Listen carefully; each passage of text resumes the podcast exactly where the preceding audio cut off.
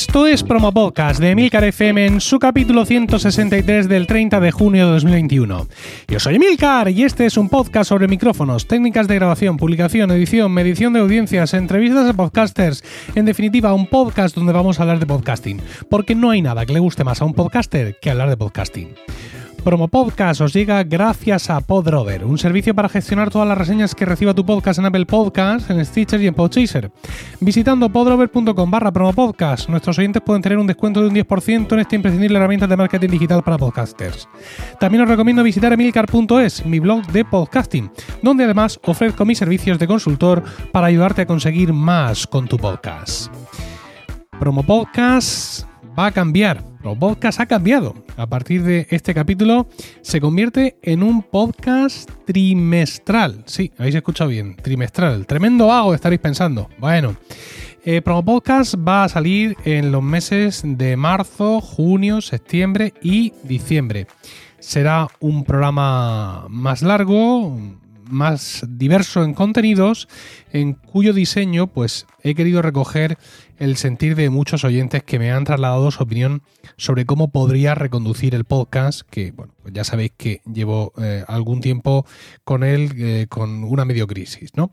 Bueno, la primera sección de, del nuevo promo podcast va a ser eminentemente técnica. Aquí estaré yo pues hablando de micrófonos, técnicas de grabación, publicación, edición, medición de audiencias, en fin, todo eso, evidentemente.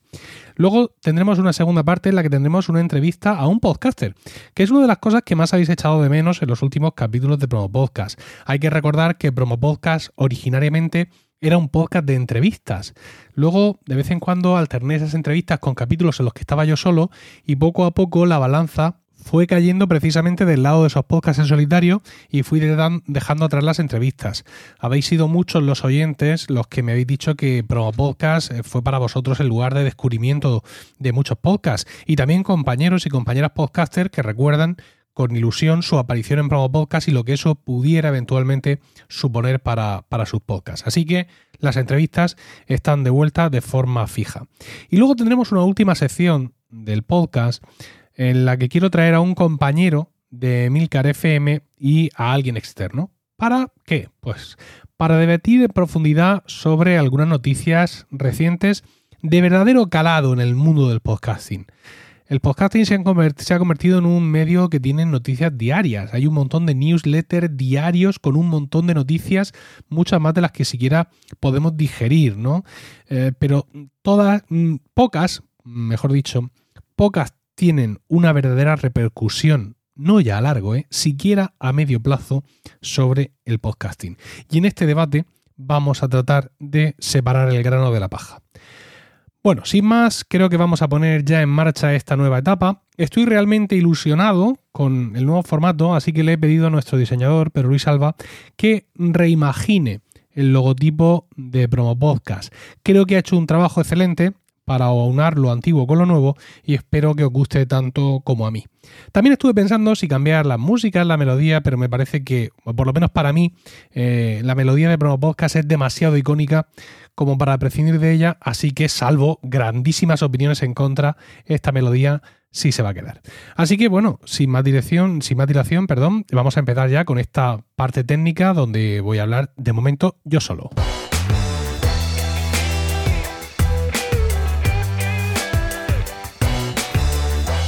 Bueno, yo en casa ahora mismo estoy grabando en el, en el estudio, en una habitación que tenemos destinada, pues eso, al trabajo de los mayores de la casa, de, mi mujer Rocío y mío. Y tenemos una mesa que es bastante, bastante exigua. Es una mesa, la típica mesa del IKEA, que seguramente muchos tenéis también. Y el problema de estas mesas, estoy midiéndolo ahora mismo, es que tienen muy poco fondo. Y esto es una cosa que a mí realmente me irrita sobremanera. Esta tiene 60 de fondo. Tengo una reforma del estudio en curso, de la cual ya he hablado aquí en Pro Podcast, que me va a dar una mesa de 70, que tampoco es ninguna locura, pero bueno. Pero el caso es que, bueno, esta reforma del estudio se está demorando y mientras tanto yo ya he llegado a un momento en que me agobiaba aquí con tantas cosas. ¿Qué es lo que he hecho? Es una cosa muy absurda y es que he cambiado la Roadcaster Pro de la derecha a la izquierda lo cual para vosotros ahora mismo significa absolutamente nada porque carecéis de referencias. Básicamente esto significa que la Rodecaster Pro puede estar ahora recta y no digamos torcida como yo la tenía a la derecha, sino que la tengo recta a la izquierda, alineada perfectamente con mi portátil y sobre todo lo más importante es que también he movido el micrófono a la izquierda. Insisto, todo esto sin referencias para vosotros carece de sentido, pero ya veréis cómo es importante. Para mover el micrófono a la izquierda lo que he tenido que hacer ha sido coger el brazo de micrófono y eh, asirlo, ¿de acuerdo?, al lateral izquierdo de mi mesa. Estaréis pensando, grandísimas noticias, menos mal que has cambiado, Emilcar, el formato de promo podcast para contarnos todo esto. Y es que la cosa también tiene su miga, y es que generalmente el micrófono, mm, cuando grabamos un podcast, seguramente muchos ya sabréis, no todos, porque esto, aunque cuando lo haces te resulta evidente, pero antes no, el micrófono no tiene que estar justo delante de nosotros. Esto es un error que yo he cometido durante muchísimos años, ¿no? Voy a ponerme ahora justo delante del micrófono. Ahora mismo estoy delante del micrófono. Vale, de acuerdo. El tema está en que con el micrófono aquí delante, el micrófono es mucho más sensible a todos los sonidos explosivos que yo pueda producir, a las Fs, a las S, a las Ps, a las test. Con lo cual, pues es mucho más interesante en un micrófono dinámico como el mío eh, que esté ligeramente girado como estoy haciendo ahora. Ahora mismo yo tengo el micrófono apuntándome a la comisura de los labios. De esta forma, si yo complemento la ubicación del micrófono con una técnica razonable, es decir, soy consciente de lo que estoy haciendo, yo ahora mismo estoy mirando hacia adelante, que es donde tengo la pantalla del ordenador, donde tengo mi guion, y mi micrófono me entra en este caso por la izquierda.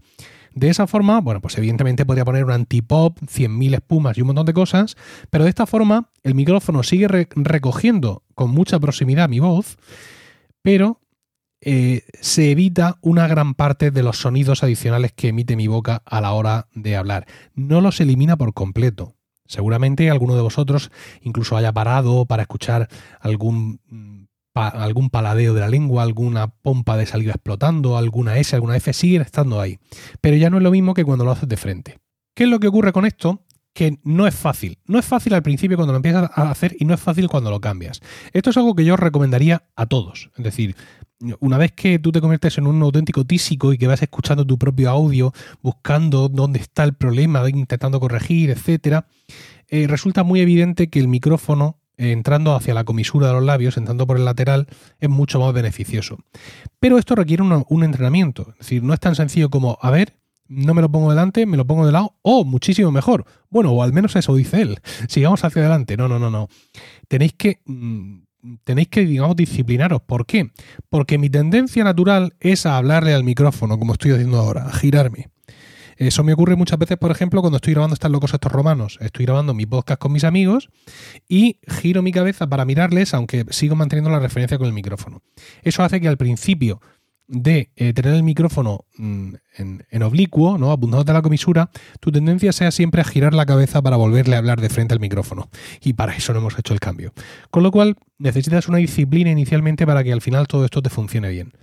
Pero me he dado cuenta y me ha llamado mucho la atención que pasa lo mismo al cambiarlo de sitio, ¿no? Yo he pensado, bueno, ya, ya tengo gran maestría en, eh, el micrófono en, en, oblicuo, no, esto no va a ser ningún problema, pero no me he dado cuenta de que tengo que, eh, sobre todo al principio, he tenido durante muchos días que mover mi cabeza de forma, de forma activa, es decir, ser más consciente de dónde tengo el micrófono y de, y de huirle un poco, porque claro, mi tendencia era pensar que me entra el micrófono por la derecha y yo mm, bascular más hacia la izquierda, y ahora justo al revés.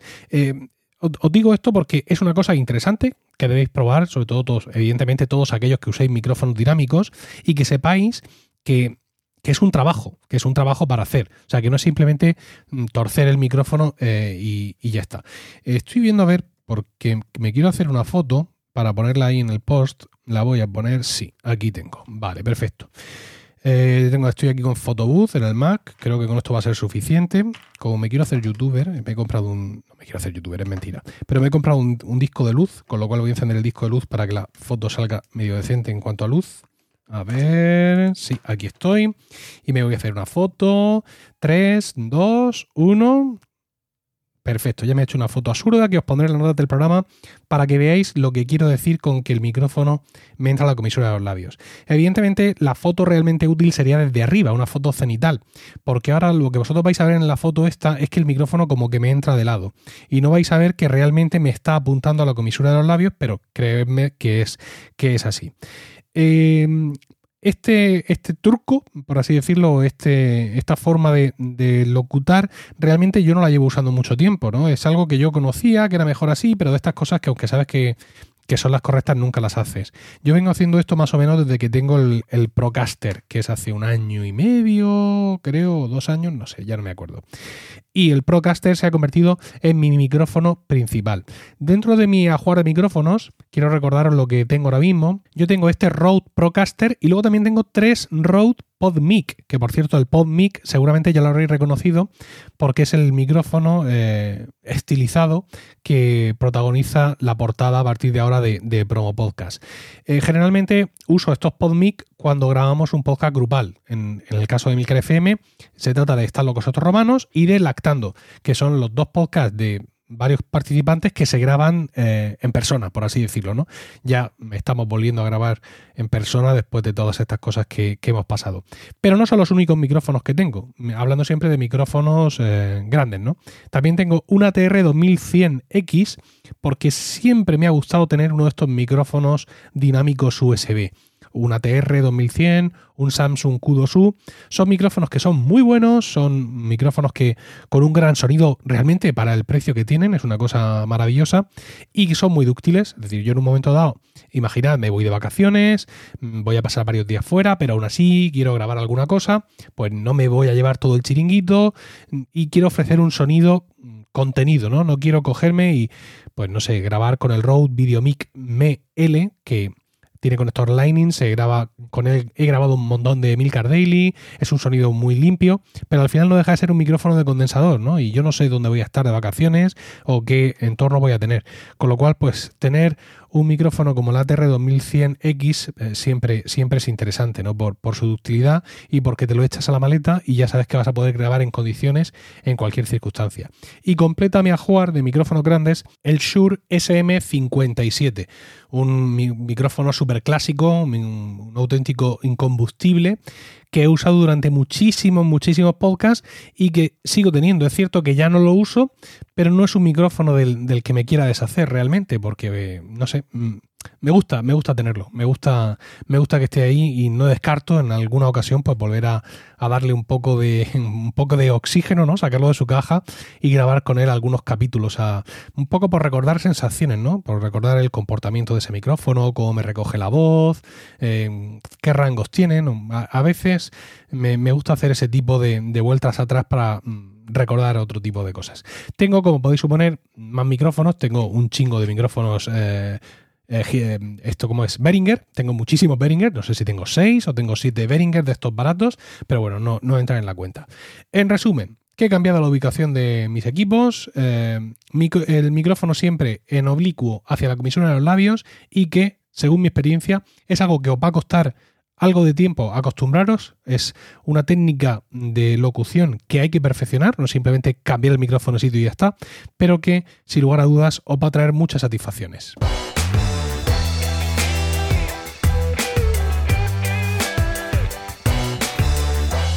Pues sí, como, os he dicho, eh, todo esto partía de un cambio también de ubicación de la, de la Rodecaster Pro, que es la interfaz de audio que llevo usando desde hace pues dos años. Estoy increíblemente contento con ella como supongo que todo el mundo que la tiene. Es un dispositivo eh, enormemente versátil y no ya solo para podcasting, ¿no? sino para cualquier tipo de creación de contenido que involucre audio. Además tiene frecuentes actualizaciones de firmware que le dan muchísimas eh, posibilidades, como por ejemplo una que una de las, de las últimas, no de las más recientes, pero sí de las últimas, que fue la grabación en post-fader en, en multitrack. Es decir, ahora yo puedo grabar en multipista y eh, puedo mm, subir y bajar el volumen de las pistas, por ejemplo, de las músicas directamente en la mesa y esa subida o bajada se va a recoger en la grabación. Esto es algo que antes no funcionaba así.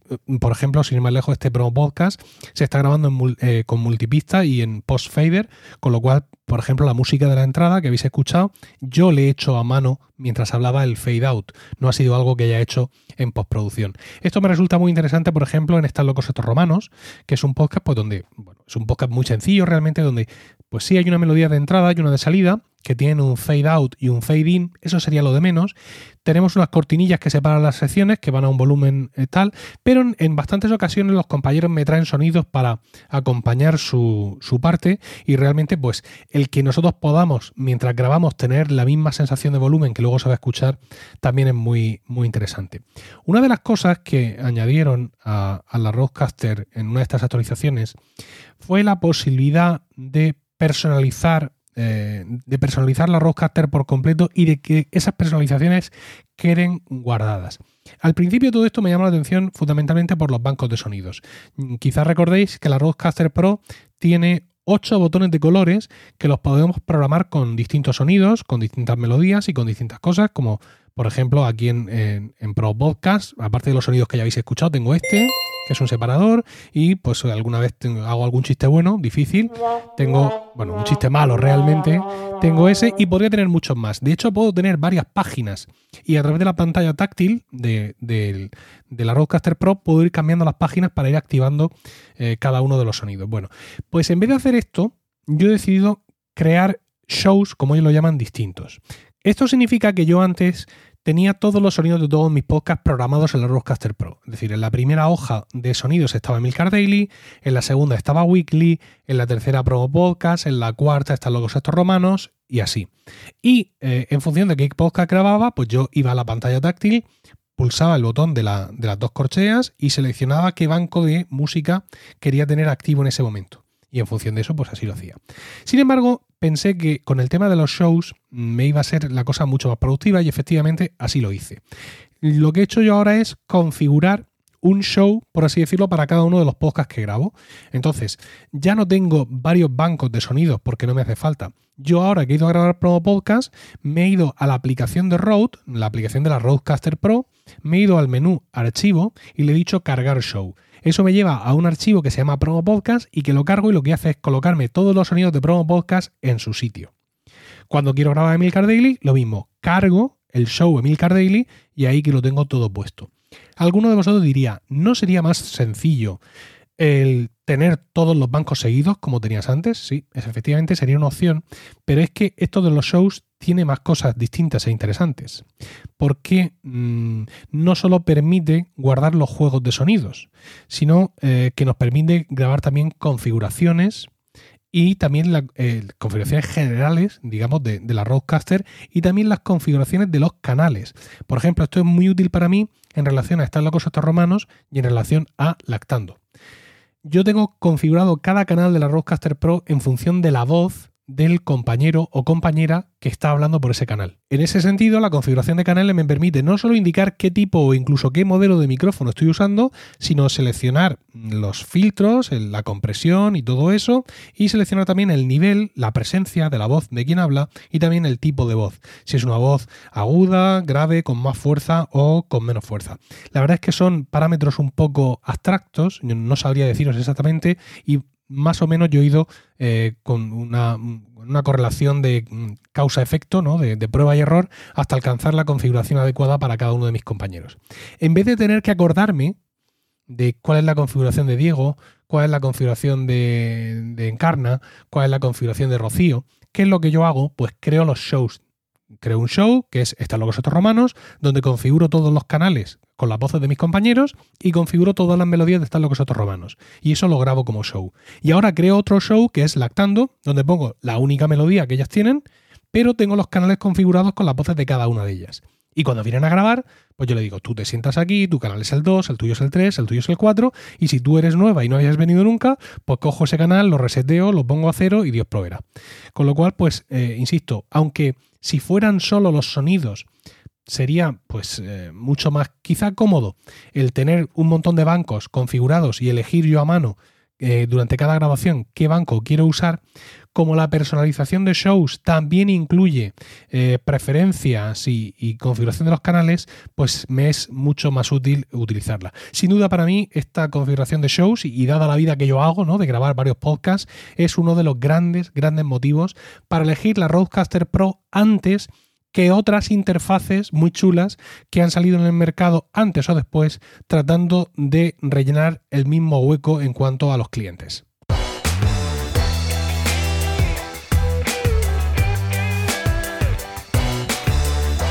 Y voy a, grabar, voy a grabaros, voy a hablaros ahora un poco de Milcar Daily, que es mi podcast diario de tecnología. Desde que comenzó todo esto de la pandemia, eh, grabo el daily en casa, con la Roadcaster Pro, al igual que estoy grabando ahora mismo este podcast. Anteriormente el daily era un podcast que se grababa en la calle, muchas veces en la calle, andando yo por la calle mientras iba a la oficina, pero últimamente sobre todo dentro del coche. Llego con el coche, lo aparco, me quedo dentro, grabo y continúo. En todos estos asuntos del, de me ha hecho cambiar mi rutina de Milcar Daily. Ya no se graba la mañana en que se publica, sino que se publica la tarde antes. Incluso habiendo acabado el confinamiento y teniendo la oportunidad de grabarlo cada mañana en el coche, antes de subir a la oficina, pues he decidido que prefiero seguir haciéndolo en casa. ¿Por qué? Pues porque tengo más control, más calidad, en fin, por todas las cosas por las que mola grabar con tu micro bueno y tu mesa buena y tu ordenador. Eh, por la calle está muy bien grabar, es una experiencia muy interesante y yo incluso he, dado charlas sobre hacer un podcast callejero y todo eso y creo que es una disciplina maravillosa y hay aplicaciones para ellos tremendas como Backpack Studio que nos ponen estando en la calle o estando en movilidad a un nivel de configuración y de posibilidades como si estuviéramos en casa, ¿no? Pero mira, para mí, desde luego, mejor en casa que en ninguna parte. Claro, esto me planteaba una duda. Ahora que estoy en casa, ¿qué es lo que debo hacer con el podcast? ¿Lo sigo dejando natural al 100% o lo edito? ¿Qué significa esto? Pues significa que Emil Cardelli no se editaba, a no ser que hubiera cometido algún error grave o me hubiera puesto a toser por mitad del podcast. Conforme yo lo grababa, lo subía a internet, porque lo grababa ya con sus melodías, todo ahí en el teléfono, y lo subía y listo. Pero claro, ahora estoy aquí delante de Hindenburg, ¿no? De mi aplicación. ¿Qué es lo que hago? ¿Lo dejo así natural, al 100%? ¿O incluso lo ultraedito? ¿Qué significa mm, e-, editar al 100% o dejar natural? Pues, por ejemplo, ahora acabo de decir, ¿qué significa? Mm, y esto es un defecto que yo tengo mucho en mi podcasting, eh, mm, todo este tipo de cosas. Hay muchos podcasters y muchos podcasts que se pasan la vida eliminando todo esto pero yo nunca lo he hecho realmente porque me ha parecido que, bueno, pues todas estas cosas coloquiales tenían su gracia y me gustaba la naturalidad que aportaban. Pero claro, ahora estoy en casa, ahora que veo la onda, no dejo de ver la onda que, la onda que causa en Hindenburg el decir algo así como eh", y empiezo a pensar que a lo mejor me puede interesar quitarlo, ¿no? He empezado haciendo un poco de edición, quitando algunos de esos, eh, eliminando algunos sonidos, eliminando algunas cosas, eh, corrigiendo alguna cosa que no haya quedado bien, quitando algunas cosas que estaban como muy reiteradas, en fin, haciendo algunos silencios que quedaban por ahí que podían ser dramáticos, también los he quitado, pero no sé, he estado haciendo pequeñas ediciones. Sin embargo, en el capítulo del 21 de junio hice una edición extrema. Y solo un oyente, Daniel Vargas, se dio cuenta. Me envió un mensaje a través de Instagram y me dijo, Hola Emilio, Probablemente sea una sensación mía absurda, pero ¿has grabado este capítulo con los típicos microcortes en los silencios al más puro estilo youtuber? No sé si sabes a qué me refiero. Los clásicos cortes que se hacen, entiendo que para hacer más dinámico el contenido. En fin, que lo mismo me he levantado hoy con los oídos tontos y estás pensando que qué demonios te está contando este.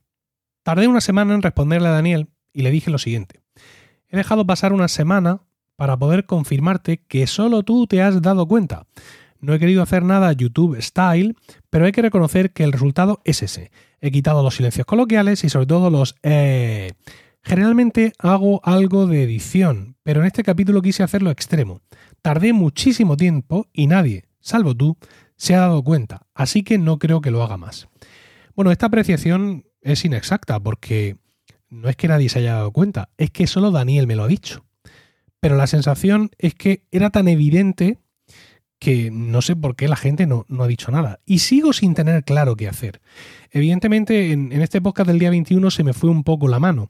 Ha habido otros días donde he editado bastante y ha sido menos evidente, pero en este capítulo fue especialmente evidente.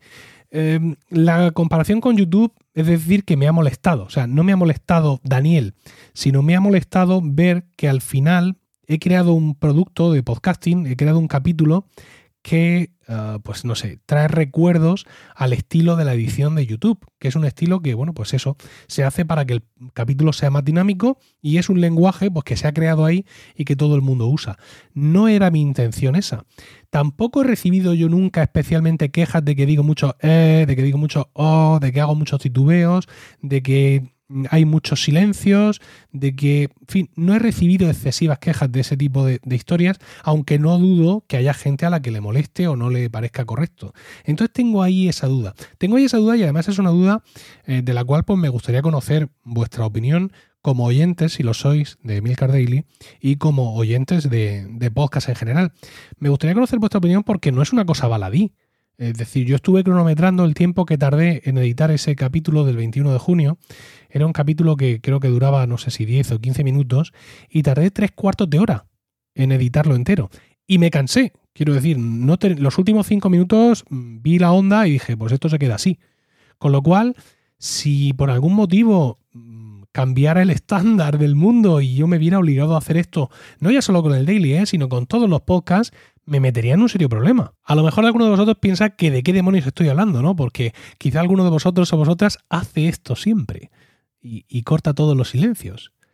Em, y corta todos los titubeos y todos esos em, aunque algunos de estos son acaso hecho, también hay que decirlo. Es decir, yo procuro en mis podcasts hablar eh, de una forma, no sé, muy natural. Y estos silencios que ahora mismo yo estoy metiendo aquí, un poco forzados, por así decirlo, para que veáis de lo que os hablo, pero generalmente me salen así. Es cierto que muchos de nosotros, y me incluyo, usamos aplicaciones para escuchar podcasts que recortan esos silencios, pero también he comprobado que la mayoría de los oyentes no lo hace. ¿no? La mayoría de los oyentes usa Apple Podcasts y no acelera los sonidos, sino que todo lo que tú le das les llega tal cual. Entonces no sé realmente qué hacer con, con esto. No sé si... Porque tampoco quiero que escudarme en una especie de pensamiento de estilo de podcasting natural y que eso sea el equivalente a soy un cochino que no edita nada, que lo deja todo ahí hecho una porquería, ¿no? No, no lo sé, no lo sé, tengo dudas y sobre todo me ha llamado la atención el muchísimo tiempo que puede llevar peinar tan solo 5 minutos de audio. Realmente todas las imperfecciones, por así decirlo, todos los titubeos, todas las cosas potencialmente editables que puedo hacer en una grabación de tan solo 5 minutos cuando llevo ya eh, más de 10 años grabando podcast. Es un asunto mm, que yo quería traeros aquí un poco para debate, porque realmente, realmente, yo soy sincero, no tengo una decisión tomada al respecto y me gustaría mucho que en los comentarios del podcast me eh, dierais un poco vuestra opinión, no solo sobre cómo lo hacéis vosotros si sois podcasters, sino también vuestra opinión al respecto como oyentes.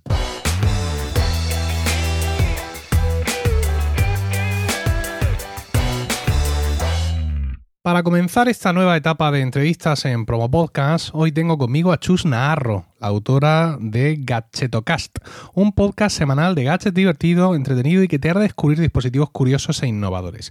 Gadgetocast está relacionado con la newsletter Gadgetomail y con el blog Rellenando, pero no adelantemos acontecimientos. Muy buenas, Chus.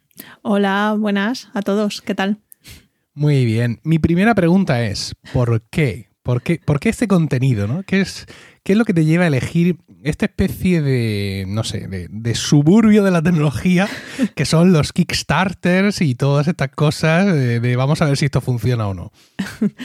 Pues creo que porque me perdía en esas webs, ¿no? Como Kickstarter, Indiegogo, y no vi nada parecido en, Internet, ¿no? Es verdad que pues, estás tú, hay muchas webs de tecnología mainstream o, bueno, muy enfocada a, a dispositivos más del día a día. Y dije, Joroba, pues puesto que me encanta descubrir perrichichis, como dice mi abuela, pues ¿por qué no enfocar el contenido a, ese, ¿no? A gadgets indies, como los llamo yo. Entonces, por eso. Bueno, eh, como ya he comentado, aparte del podcast tienes un blog y una newsletter. ¿Cómo, repartes el contenido que vas generando entre estos tres medios? ¿no? Porque supongo que habrá parte del contenido que compartes, otro que no. ¿Cómo, eliges qué es lo adecuado para cada uno de los tres? Hmm. Pues eh, en el blog sí que mm, me enfoco a, eh, artículos más evergreen, ¿no? Más pues lista de los mejores gadgets de tal temática. Eh, luego la newsletter sí que es semanal y mm, sí que selecciono ya piezas de, pues, dispositivos que se están financiando, dispositivos que me he comprado o, que he visto interesantes en, en, otras plataformas. Y en el podcast ya sí que pues es un poco mm, ahondar en un artículo en específico o en una línea, mm, los mejores gadgets de tal, pero en formato hablado, ¿no? Que lo consideraba, de hecho, el podcast surgió como el, eh, al final porque creía que era importante que me escucharan, ¿no? No que me leyeran, sino tener ese contacto más auditivo, eh, sensorial. Yo, yo de esto de los Kickstarter me estoy desenganchando. Eh, pero tú dices que has comentado antes hablar de las cosas o que me he comprado. Caes muchas veces en, la tentación. Has, sufrido mucho como yo. yo. Yo ya no soy capaz de amar. No sé si tú te has llevado ya muchas desilusiones con, con todo esto, pero yo he sufrido lo mío. Sí, eh, a ver, mm, no soy la persona, o sea, soy lo peor porque yo como que recomiendo o te digo, eh, oye, hay este, este gache que se está financiando, pero no caigo en todos por presupuesto más que nada y por, y por impaciencia muchas veces porque dices, bueno, hasta el año que viene no viene, bueno, eh, no tengo tanta paciencia para esperar un producto, em, pero sí, el caso es que he tenido también mis malas experiencias en Kickstarter y de hecho hay un producto que todavía estoy esperando desde 2017. Eh, sí, y es un paraguas, o sea, imagínate. Sí, sí ha llovido desde 2017. Mucho ha llovido, sí, sí. Pero, pero sí, me tengo que pisar mucho, o sea, me tengo que contener mucho para, para no caer la tentación. Bueno, eh, por cierto, hemos hablado de, de Cast, de Gacheto Mail y de Red Llenando. Aquí tenemos un problema de marca. ¿Por qué no se llama? Bueno, supongo que Blog estará pillado hasta en los dominios más insospechados, ¿no? Pero esto lo piensas unificar, así está bien, Dios proveerá. Pues fíjate, es un reto de marca que tengo, porque bueno, esto es un side project, no, me dedico a, ello, sino que es algo que hago por, por amor al arte, aunque estoy tratando de monetizar un poco más ahora, más en serio.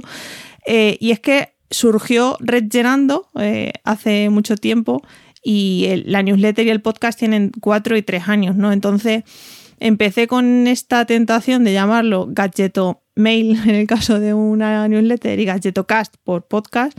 Y claro, cuando ya me lo empiezo a tomar más en serio, digo, mm, ¿cómo unificar esa marca que tú dices y que has observado? Eh, porque claro, tengo cariño al rellenando y también autoridad, ¿no? Por temas de SEO y de marca, eh, también tengo ya construida una autoridad en torno a ese dominio. Entonces, bueno, como lo he ido solucionando es con comunicación, en plan de, bueno, Gadgetocast, el podcast de Rellenando, newsletter de Rellenando, y así voy. Sé que muchas veces cuesta, em, sobre todo de gente que empieza a conocerme, pues no entiende, ¿no? Eh, la ecuación de por qué entra rellenando ahí y tal, eh, bajo el paraguas de Chus. Entonces, bueno, sí, es un reto. Bien, hemos estado hablando un poco del contenido, del contenido que generas para estas tres patas de, tu proyecto. Vamos a hablar ya de cuestiones, de cuestiones técnicas. Cuéntanos qué aplicación estás usando ahora mismo para grabar y editar tus podcasts. Pues eh, gracias a ti y a un curso muy lejano de Boluda, eh, uso GarageBand. O sea, no, no, he salido de ahí ni he dado otro paso más allá de eh, grabo directamente en GarageBand, edito ahí tengo como mi plantilla con la intro y, los gags o, los efectos que más uso y ya lo voy moviendo en función de pues donde ocurra ¿no? dentro de cada episodio. Pero más allá de eso, exporto. Eh, sí que uso Auphonic para normalizar eh, eh, las ondas. Y más allá de eso, poco, poco técnico. Fíjate, me llama mucho la atención que bueno, somos muchos los que empezamos en su momento usando GarageBand y en un momento dado Apple quitó de GarageBand eh, todas las herramientas específicas que existían para la creación de podcast. Fue, un acto cargado de maldad, porque no tenía justificación y sigue sin tenerla años después que hayan quitado eso. Es decir, eso no impedía nada más en GarageBand. En GarageBand luego ha evolucionado mucho, sus versiones de iOS también han ofrecido cosas innovadoras, pero eso de los podcasts no le hacía daño a nadie. Y, y, sin embargo, pues nos lo arrebataron. Hubo algunos pobres infelices que dijeron, eso es porque Apple ah, va a sacar su propia aplicación para exclusiva de crear podcast. Gente que no, evidentemente no conocía a la marca. Y, y bueno, pues hay mucha gente que, que siguió usando GarageBand desde entonces, pero yo entiendo que lo tuyo no es tan antiguo, porque acabas de decir que el podcast tiene tres años. Sí. Entonces, me llama la atención que los nuevos, por así decirlo, empecéis con GarageBand. Es cierto que está en el Mac y que es como muy tentador, pero eh, aparte del curso que pudieras hacer en Boluda, etcétera, no ha habido nada que te haya tentado por ahí. Porque cuando has dicho gracias a ti, yo estaba a punto de echarme a llorar porque iba a pensar, ¿qué vas a decir Hindenburg? Pero de pronto dice GarageBand y me he quedado así, como, como un pollico mojado.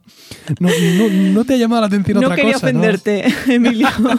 no, no, no, no me ofendo, no me ofendo, pero que me he venido como muy arriba y de pronto has dicho GarageBand y me he quedado así apagadito. No, ha habido otra cosa que te haya llamado la atención? O... Pues fíjate, justo lo contrario, porque tenía otro podcast corporativo en la empresa en la que trabajaba y usaba um, Auphonic, no, Auphonic no. Um, Audacity. Audacity, sí. Claro. Pero no sé, me costaba mucho, ¿sabes? Como que no quiero que sea una barrera la parte técnica y mm. porque, joder, no solo hago el podcast, también, ¿sabes? Como que ya me ocupaba mucho tiempo como para estar buscando nuevas alternativas, puesto que, bueno, tampoco tengo mucho o sea, no ofrezco mucho efecto más allá de grabarme la voz, eh, la intro y cuatro efectos de sonido. Entonces, por eso no he dado el paso a un, a un software más potente, ¿no? Porque al final, bueno, es curioso lo que comentas de que luego lo pasas por Auphonic, ¿no? que es una herramienta online que se encarga de, bueno, de, aplicar un, mucho post-proceso a los podcasts. El, más común, el más habitual es la normalización, para levantar un poco el, sonido. Yo hace tiempo que no me paso por GarageBand, pero GarageBand tenía una opción en las preferencias eh, que si tú la activabas te permitía normalizar el audio. Pero irónicamente lo que conseguías con eso era un audio de muy poquito volumen. Entonces, a la gente a la que yo asistía, o no sé si en el curso de ese boludo lo llegué a decir, lo primero que hay que hacer antes de exportar es desactivar eso, para que salga al volumen que tú lo hayas generado. Que luego ese volumen es menos o tal, bueno, pues como tú bien haces, hay que llevarlo a postproceso, pero eh, aquellos que estéis en, GarageBand, eh, haced como Chus, es decir, desactiváis el check si sigue existiendo, que no lo sé, ¿sigue existiendo mm. Chus? Eh, pues ¿Lo recuerdas si está por ahí? bueno, pues lo miráis, si está por ahí el check de normalizar el, audio, es mentira, es una nueva trampa de Apple que no quiere que hagáis podcast con GarageBand, ¿vale? Lo desactiváis y si el volumen que sale no es aceptable, pues hacéis como Chus o lo lleváis a Auphonic. Hay más herramientas online ahora mismo, pero bueno, Auphonic es un clásico, tiene unos, eh, unos algoritmos a prueba de bombas y hace muy bien el, trabajo que, hace. Eh, has mencionado ahora, mientras nos explicaba lo del podcast, efectos, algunas cositas que haces. Efectivamente, yo soy oyente de Gachetocast y tiene cierto punto de edición, ¿no? Algunos efectos, algunos sonidos. ¿Cuál es el patrón que, te has planteado a la hora de, de, aplicarlos? O sea, ¿en qué momento los pones? ¿Por qué no? ¿Por qué más? ¿Por qué menos? Pues mira, tengo de todos. Hay días que abuso, defecto, y hay otros que digo, mm, me quedo corta, ¿no? Yo creo que depende un poco de mm, el, ánimo que, tenga yo como, como, creadora, porque al final soy la que edito y, mm, y no sé, un poco por cuando creo que falta ritmo o cuando creo que e, el usuario necesita como un efecto o que va a provocar mi oración una reacción en él, como que me aventuro, o sea, me, adelanto y le meto ese efecto para, bueno, para ver si... No sé, tengo ahí como una parte de, de empatía con el usuario eh, y le condiciona a lo mejor un poco por el efecto. Bien, siguiendo con la parte técnica, evidentemente una vez que ya sabemos el software y el, proceso que, haces para generar el audio final, eh, vamos a hablar del hardware. Eh, evidentemente, usando GarageBand, entendemos que tienes, eh, que tienes un Mac. Y yo, como ya te he dicho que soy oyente tuyo, sé que usabas un micrófono y que ahora usas otro. Con lo cual, explícanos cuál usabas. Que usaba algo y que ahora uso un micrófono, ¿no? bueno, sí, explícanos un poco todo el proceso de tu micrófono. Sí, pues eh, me regalaron el Yeti, que es el típico micrófono que mucha gente ha posicionado. Micrófonos para podcast, pues está el Yeti entre ellos en Google. Te lo regaló Apple, entiendo yo, ¿no? Quiero decir, ya tienes el Mac, tienes GarageBand para impedirte hacer un buen podcast y ahora toma, toma un Yeti y que tu proyecto muera aquí mismo. Bueno, te regalaron un Yeti con mucha buena voluntad. Eso Sí. siempre sí, está claro. Y claro, yo pasé de un micro, no me acuerdo ni cómo era, de 20 euros en, en Amazon. Entonces, el, el- el avance era significativo. eh, porque al final, cuando le pones un, algo más potente, pues bueno, lo notas y los oyentes también lo notan. Pero claro, cuando pasas a algo más como el que tengo ahora, dices, uff, los años que, que he pasado, ¿no? Entonces ya no hago el Gadgeticast, ahora hago el Gadgetocast como tal. Y, y no sé eh, qué decirte, es que una vez que paso a, algo como lo que tengo ahora, que es el Samsung, eh, me arrepiento mucho de haber usado el, el Yeti. Muchas veces es como que no queremos escuchar lo que te dicen los que entienden de, podcast y nos dejamos guiar pues por lo que vemos, por lo que nos recomiendan otros creadores que a lo mejor el Yeti está muy bien a lo mejor para hacer YouTube, ¿no? Para, o para retransmitir porque coge mucho, mucho ambiente, no te lo tienes que pegar tanto a la boca. Pero claro, eh, cuando luego lo escuchas desde fuera dices, uff, ojito a la calidad. Tienes que enseñarnos algunos hechizos de SEO para que intentemos, en las fuerzas del bien, intentemos contrarrestar el, ese SEO mundial a favor del Yeti. Dinos claves, dinos palabras clave que podamos poner por ahí en nuestros posts para ver si conseguimos apartar a la gente de ahí. Eh, lo ha dicho rápido, pero lo que tienes ahora es un Samsung Q2U. Aunque tengo que decir a tu favor que el Yeti lo tenías bastante domado. Eh, para lo que, bueno, ya sabemos, y si no lo sabéis, os lo recuerdo, el Blue Yeti, que es el micrófono al que estamos denostando, es un micrófono USB de condensador.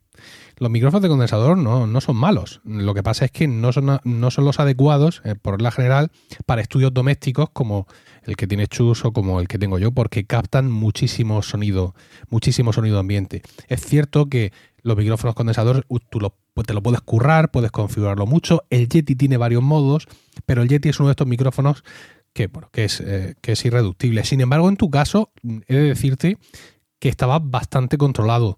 Eh, ¿Cuál es tu entorno de grabación? Porque yo, bueno, yo, eh, nosotros ahora nos estamos viendo, pero no Sí. veo lo suficiente como para poder cotillear y decir, ah, pues tiene unos paneles acústicos de no sé qué. Nada. Cuéntanos un poco, nada.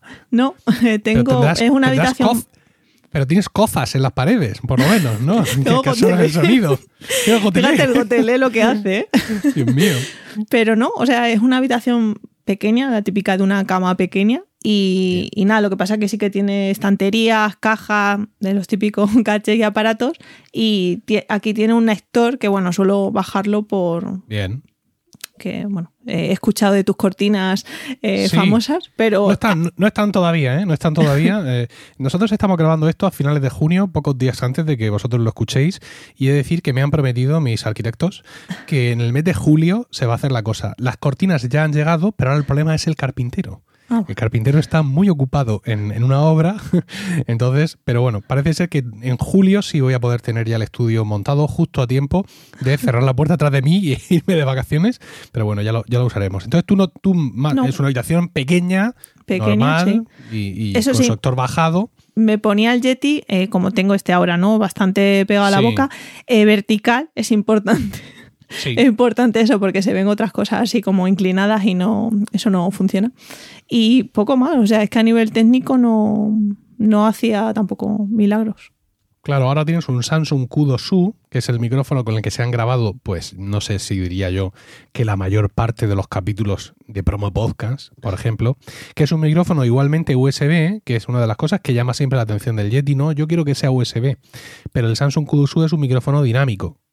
Como el que yo estoy usando también ahora mismo, y la característica fundamental de los micrófonos dinámicos es que rechazan el sonido que no les entra directamente, lo cual pues para eh, nuestros estudios domésticos pues viene, viene ideal. Luego aparte el Samsung Q2U es muy bueno. O sea, para el precio que tiene, no sé cuánto habrás pagado por él.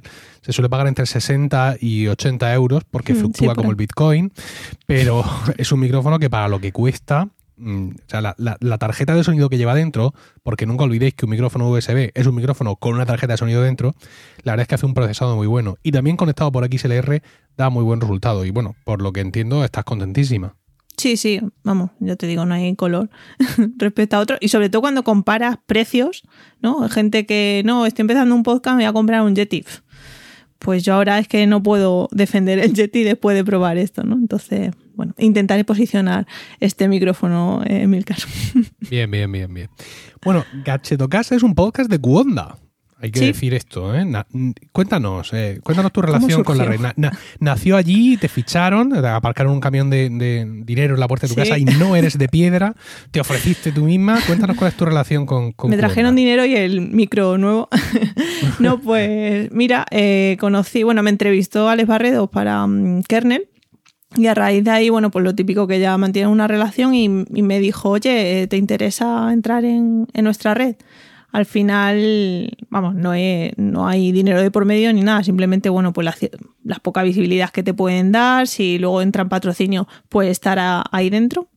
Y, dije, bueno, vale, porque al final también yo estaba en Evox.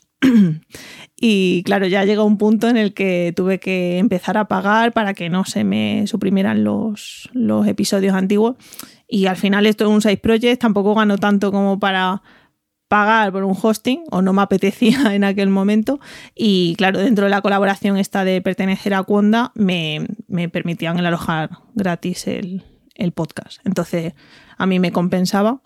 Aparte de, bueno, luego las posibles, ¿no? Al final, cuando conoce gente, eh, trae nuevas oportunidades y dije que, sí. Y, por eso, o sea, no hay nada más allá de... Yo fui a ficharte. ¿Ah, cuando te conocí por primera vez. Fui ahí muy, muy emocionado, muy motivado. Y me encontré el sello allí puesto en la estatua del podcast y dije, bueno, pues nada, recogemos velas, replieguen las tropas.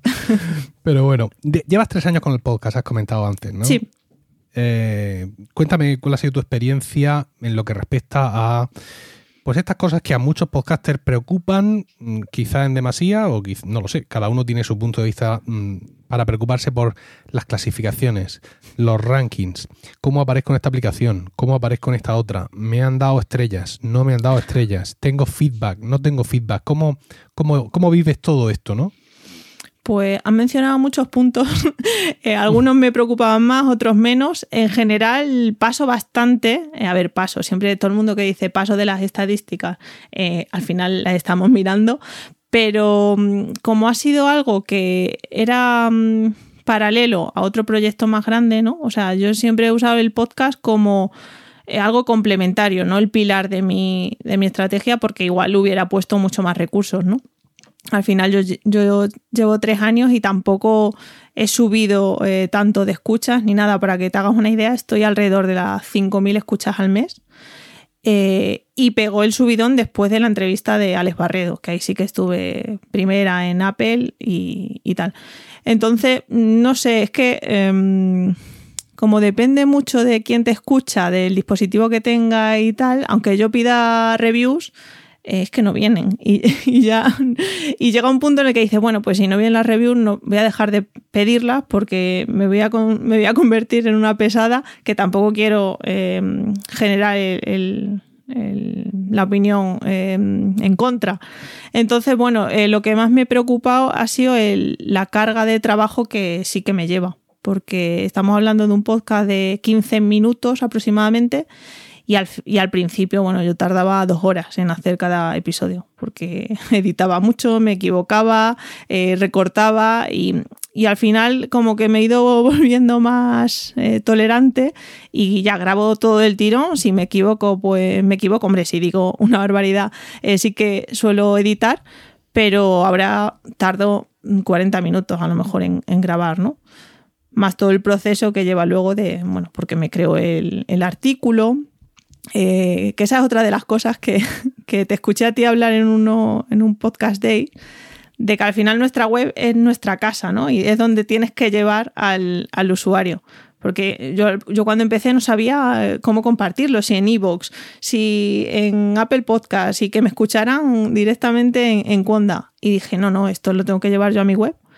Y, y estoy, estoy llevando esa estrategia porque al final no solo tengo un podcast, sino que luego me interesa que se suscriban a la newsletter y, que me consuman, ¿no? Eh, crear como una relación con, mi oyente. Entonces me estoy yendo por los cerros, pero bueno, que, las escuchas me importan, pero creo que no nos tenemos que obsesionar porque si no, no dejas de hacer podcasting. Sí, lo que comentaba es cómo lo distribuyo, ¿no? O sea, qué, es lo que yo difundo. Eso es interesante porque mm, ahí reside, digamos, toda la estrategia que, puedas hacer. En tu caso está muy claro que lo llevas a tu web porque ahí tienes, eh, tienes más canela fina para ellos. Eh, pero hay otra mucha gente que puede decir, no, yo los quiero difundir en Apple Podcasts para que mi audiencia se mueva hacia allí, porque luego yo allí imagínate, puedo hacer un podcast de estos premium de ahora de Apple Podcast, y me interesa tenerlo todo allí concentrado, o no, o yo me los quiero llevar a Spotify, voy a difundir mucho mi enlace a Spotify porque es un terreno vasto, sin explorar, porque mi podcast es adecuado para la población civil, que al final son los que principalmente escuchan podcast para Spotify. En fin, eh, cada uno tiene evidentemente sus vías de, difusión. Eh, mencionabas un poco el papel del podcast en tu proyecto. Te voy a reñir un poco. ¿eh? recientemente has hecho un interesante estudio sobre newsletter. Sí. ¿Vale? os voy a poner, aunque en las notas del programa habrá un enlace a la web de Chus, pero voy a poner un enlace específico a su estudio sobre las newsletters. Entiendo, por tanto, que tienes muy controlados a, tus suscriptores de la newsletter, los tienes muy, muy fichados. Es decir, es algo que tú controlas mucho, llevas mucho tiempo con la newsletter y los, tienen, los tienes controladicos. En el podcast, animas a la gente a suscribirse a la newsletter. Pero en la newsletter no citas el podcast. Te avergüenzas de, tus hermanos podcasteros. no, quieres que te no quieres que la gente te, relacione con, nosotros, los sumos sacerdotes de los micrófonos. Explícate ahora mismo aquí delante de esta comunidad que te escucha para juzgarte. Pero bueno, sí, el primer gadget, pero, bueno? pero el primer que pongo en otro color para que destaque es el. Lo que pasa que no digo en mi podcast esta semana, pero ya aparece Gadgetocast. Pero bueno, es interesante la lectura que hace, ¿eh? porque es verdad que, claro, puede parecer un artículo más, pero no es un artículo, es un, contenido en, audio, ¿no? Es que además tu newsletter está muy estructurada. Quiero decir, por ejemplo, los que conozcáis mi newsletter, que no tiene nada que ver con tecnología ni nada, ¿no? Es una newsletter de review que es prácticamente un texto plano. Alguna negrita, algún icono y ya está. Pero la de Chus no, la de Chus tiene sus cajas, sus colores, es decir, tiene tiene mucho, mucha maquetación HTML, por así decirlo, ¿no? Entonces, eh, hay, hay su sitio para todo. Para el botón de Amazon, eh, suscríbete aquí, mm, reenvía esto a tu prima, pero no hay un botón, no hay un botón de escucha mi podcast. Entonces, claro, yo mm, allí he, llorado, he, ido algo en mí que se ha roto por dentro. Porque pensé, ah, pues que como no me fijo ¿sabes? Porque me llegan newsletters, muchas, pues las leo, tal, pincho un enlace, acabo en no sé qué Kickstarter, se me olvida, pero no, no, no, no, me he ido al archivo, me he ido al archivo y he podido comprobar que no está ese botón grande. Eh, a ver, que bromas aparte, hmm. también puede ser parte de una estrategia, ¿no? cuando uno tiene tantas cosas, al hmm. final, yo siempre lo digo, agotas a la gente con los call to action. Yo antes decía, y búscame en Facebook, y en Twitter soy arroba podcast, y en Instagram soy no sé qué, y no sé cuántas, y al final dejé todo eso por hacer mm, prácticamente una o dos call to action como mucho, ¿no? Quizá esto también puede ser parte de una estrategia. Sí, a ver, em, mm, es cierto que como que no bandero, ¿no? Eh, ese contenido en audio, pero si te fijas en, en, el podcast, sí que digo te suscribas a la newsletter, porque al final mi forma de monetización es a través de afiliados, en Amazon principalmente, y yo desde un podcast es muy difícil que eh, eh, me, me, compren, ¿no? O, al menos inserte la cookie, como, como se suele decir, y en la newsletter sí. Entonces, es o sea, básicamente es por eso, porque centralizo todo en la newsletter, que es el formato, por así decirlo, que puedo medir los clics y todo esto. Y luego también porque me interesa llevarlos a mi web, que es donde hay mucho más contenido. O sea, digamos que es como una caja de matriusca, ¿no? O sea, las muñecas de matriusca, pues un poco así. Mm. Hemos hablado ya varias veces de monetización, has mencionado los enlaces patrocinados. También tienes un Buy Me a Coffee y todo esto, y, estás abierta a patrocinios en general. De hecho, creo que ya has tenido algún patrocinador en la newsletter, no sé si en el podcast, pero en la newsletter creo que me suena que, algunos sí. has tenido. ¿Has pensado en alguna vía de monetización directa? Es decir, en un caso como el tuyo, la monetización directa, pues yo qué sé, sería o un podcast privado o una versión de pago de la newsletter. ¿Has, has evaluado estas posibilidades? Estamos trabajando en ello. eh, pero Sí, lo, que pasa es que cuando damos ese paso, cuando em, nos ronda por la cabeza, eh, nos sale nuestro peor enemigo, que es eh, ¿y quién va a pagar por tu contenido? Entonces estoy tratando de, em, de, darle vuelta a ese asunto porque es que a lo mejor no tiene sentido que siga haciendo algo gratis porque llega un punto en el que me quemo, ¿no? Hay semanas que grabo y se me nota que, bueno, pues que no, me apetece. Incluso he tenido rachas de pasarlo a quincenal o hacer parón, porque eh, al final comunicamos con la voz y la voz muestra cómo, cómo, nos sentimos, ¿no? Entonces, claro, últimamente sí que estoy echando cuentas de hora y estoy emprendiendo, por lo tanto mis horas empiezan a reducir para, este proyecto y, y estoy dándole vuelta a hacer un podcast de pago.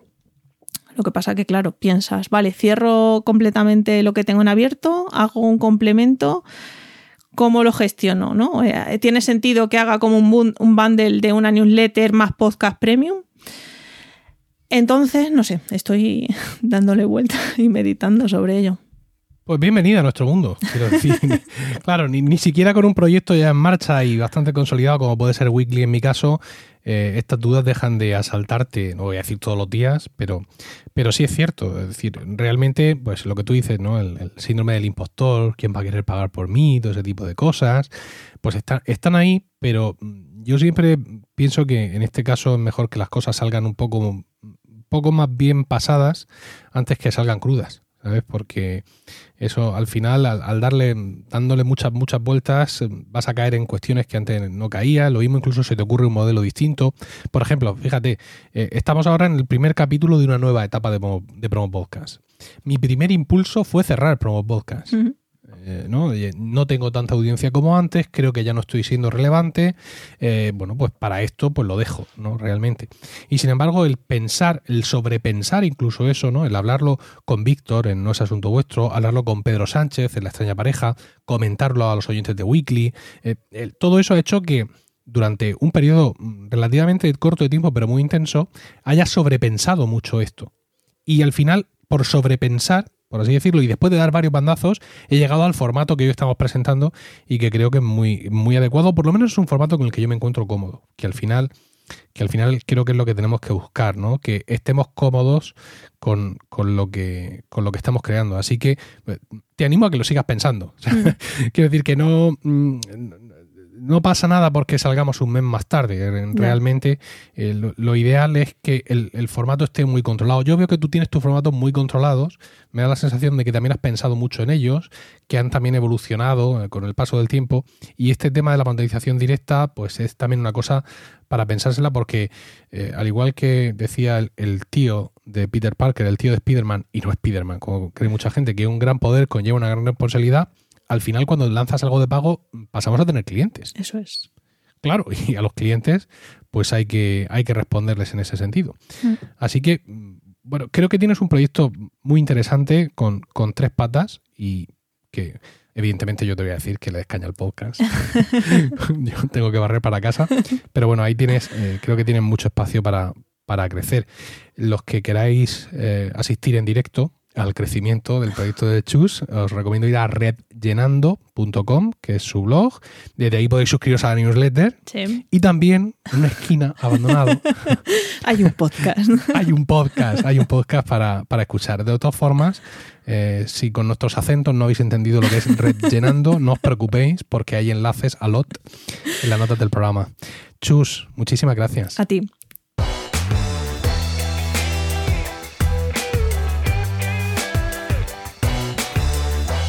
Nueva etapa, eh, nuevas secciones y vamos ya con la última de ellas, que es la del debate.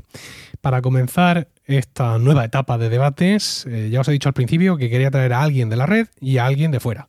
Así que de la red, pues he traído a Javier Soler Bernal, director de los podcasts Proyecto Macintosh y Trending, así como sufrido editor de Iberoamérica de Cuento. Bienvenido, Javier. Buenas tardes, Emilio. Muchas gracias por invitarme. Nada, estás en tu casa literalmente. Ah, como agente externo, alguien que realmente no es muy externo. Eh, pero para empezar nos va a valer, vamos a apañarnos con esto. Pedro Sánchez, de SH Plus Media, el hombre detrás de Bala Extra, Síndrome Cassandra, o lo que queda de él, Bala Extra, edición eh, fin de semana, la newsletter, compañero mío en La extraña pareja y autor de otros muchos proyectos en torno al podcasting. Bienvenido, Pedro. Bien hallados, ambos dos. Bueno, pues eh, me preguntaban los dos ansiosos, pero bueno, ¿y el guion? Esto, yo, mi, agente me había asegurado, tal, estaban un poco así, pero este debate tiene que ser un poco abierto. Hay dos o tres cosas que, que sí quiero traer mm, al debate y que, bueno, pues que hayamos compartido nosotros en los días previos. Una de ellas me parece, creo que me parece la más interesante y es un artículo de, de Anchor en su propio blog en el que básicamente nos vienen a decir que eh, se la envainan en el tema de la distribución. ¿Qué significa esto? Significa que una de las principales características de Anchor y que luego se ha extendido al resto de la industria del hosting es la distribución. Algo que para nosotros es como muy sencillo de entender, para la gente que entra al podcasting es como otro gran arcano, ¿no? Es decir, ¿cómo hago yo que los podcasts lleguen a las aplicaciones? ¿Cómo puedo yo hacer que mi podcast esté en Apple Podcast o que esté en Pocket Cast? Son tantas aplicaciones, ¿cómo, cómo voy a hacerlo? ¿no? Este, esta grandísima duda que tienen al parecer los nuevos podcasters. Entonces, empezando por Anchor y siguiendo por todos los demás, dijeron, no te preocupes porque dentro de nuestros planes de precios o de, o de no precios, porque Anchor es gratis, te vamos a ofrecer la característica de distribución como si fuera una cosa mística, ¿no? De hemos estado aquí eh, con los en el bosque de los carnutes y hemos llegado a esta conclusión. Y entonces había uno o dos o tres botones, dependiendo del hosting, en el que tú le das y te van mandando tu podcast a todos esos sitios. Una idea que los viejos del lugar, entre los que creo que nos cuento a los tres, sabemos que es nefasta. ¿Por qué? Porque sí puede parecer muy cómodo Mm, el que tú estés en Anchor y le des a un botón y ya estés publicado en Apple Podcast, pero no sabes que te has metido en un lío. Y más en estos tiempos. ¿Por qué te has metido en un lío? Porque efectivamente Anchor ha publicado tu podcast en Apple Podcast, pero lo ha hecho con su cuenta de Apple Podcast, no con la tuya. Con lo cual tú no tienes ningún control de la presencia de tu podcast en Apple Podcast. Eso en tiempos pasados significaba poco, pero en estos tiempos actuales, después de los cambios en Apple Podcast, significa más y puede significar mucho más. Y tres cuartos de lo mismo con el resto de, las plataformas.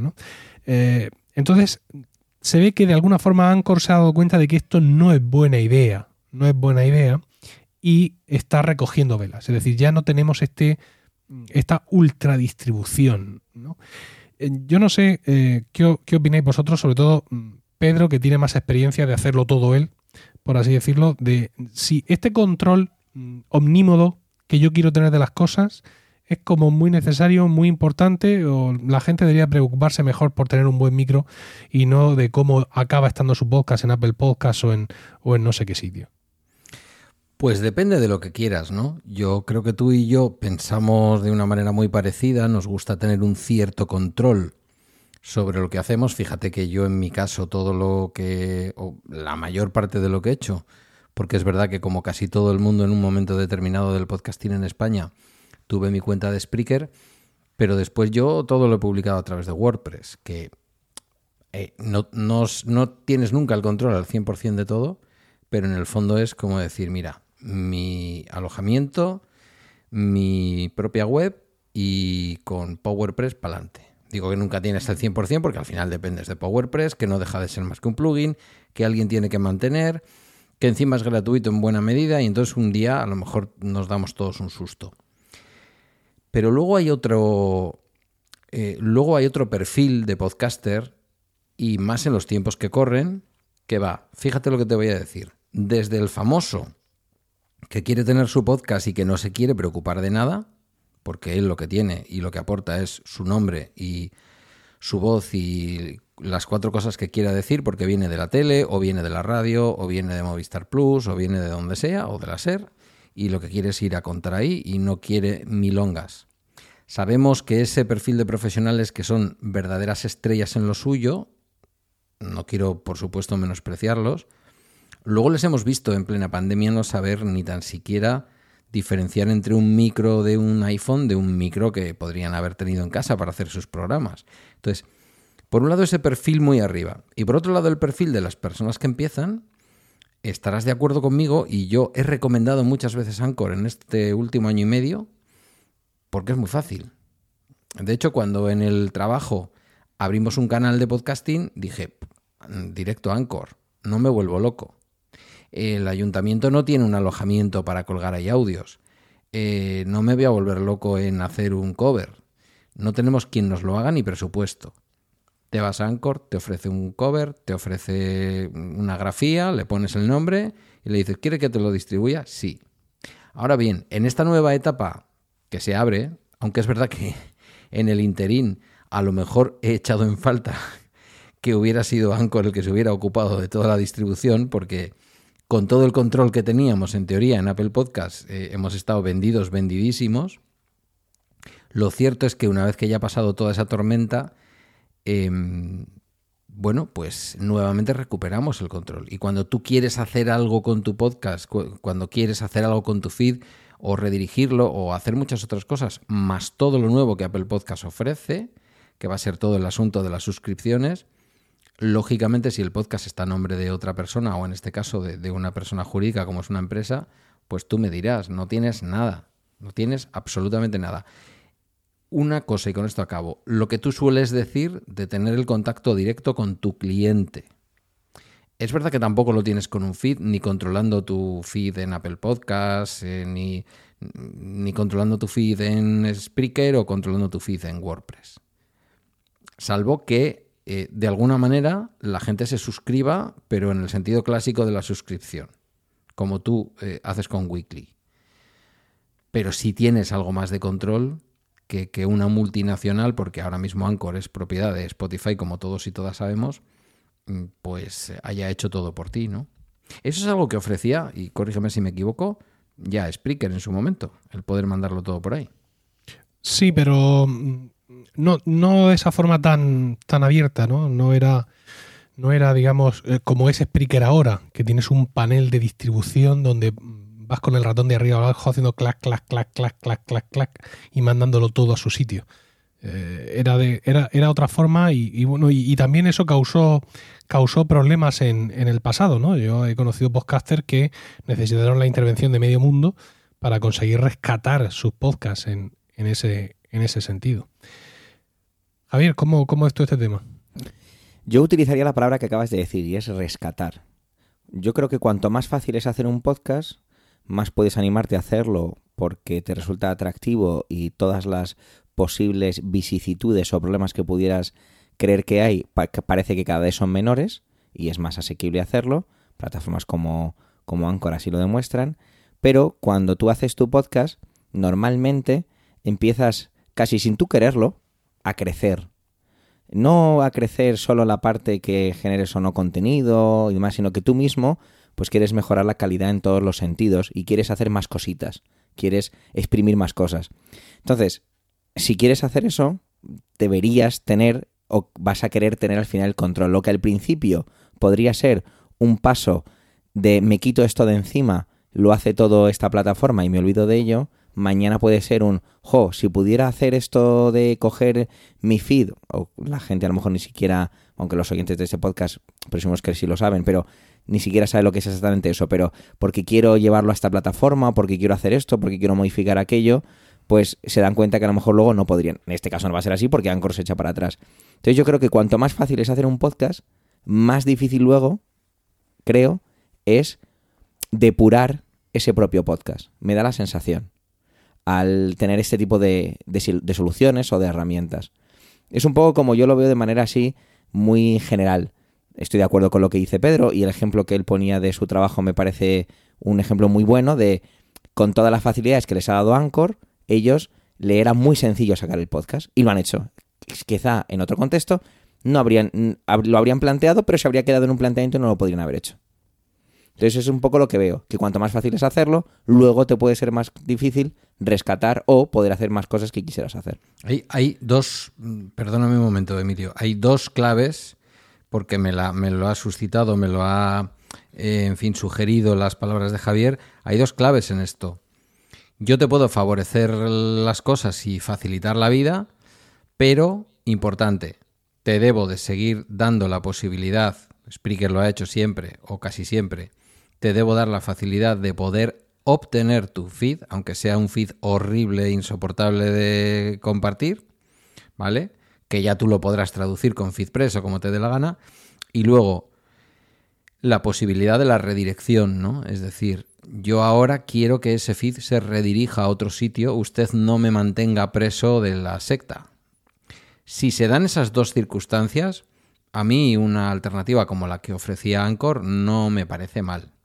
Ahora bien, creo de todas maneras que el contexto general del podcasting en estos momentos, incluso de actores clásicos queridos por nosotros, que no son precisamente empresas extranjeras, como Evox, que ahora todos los modernos que hacen podcast llaman iVox. Este es un renaming que le están haciendo.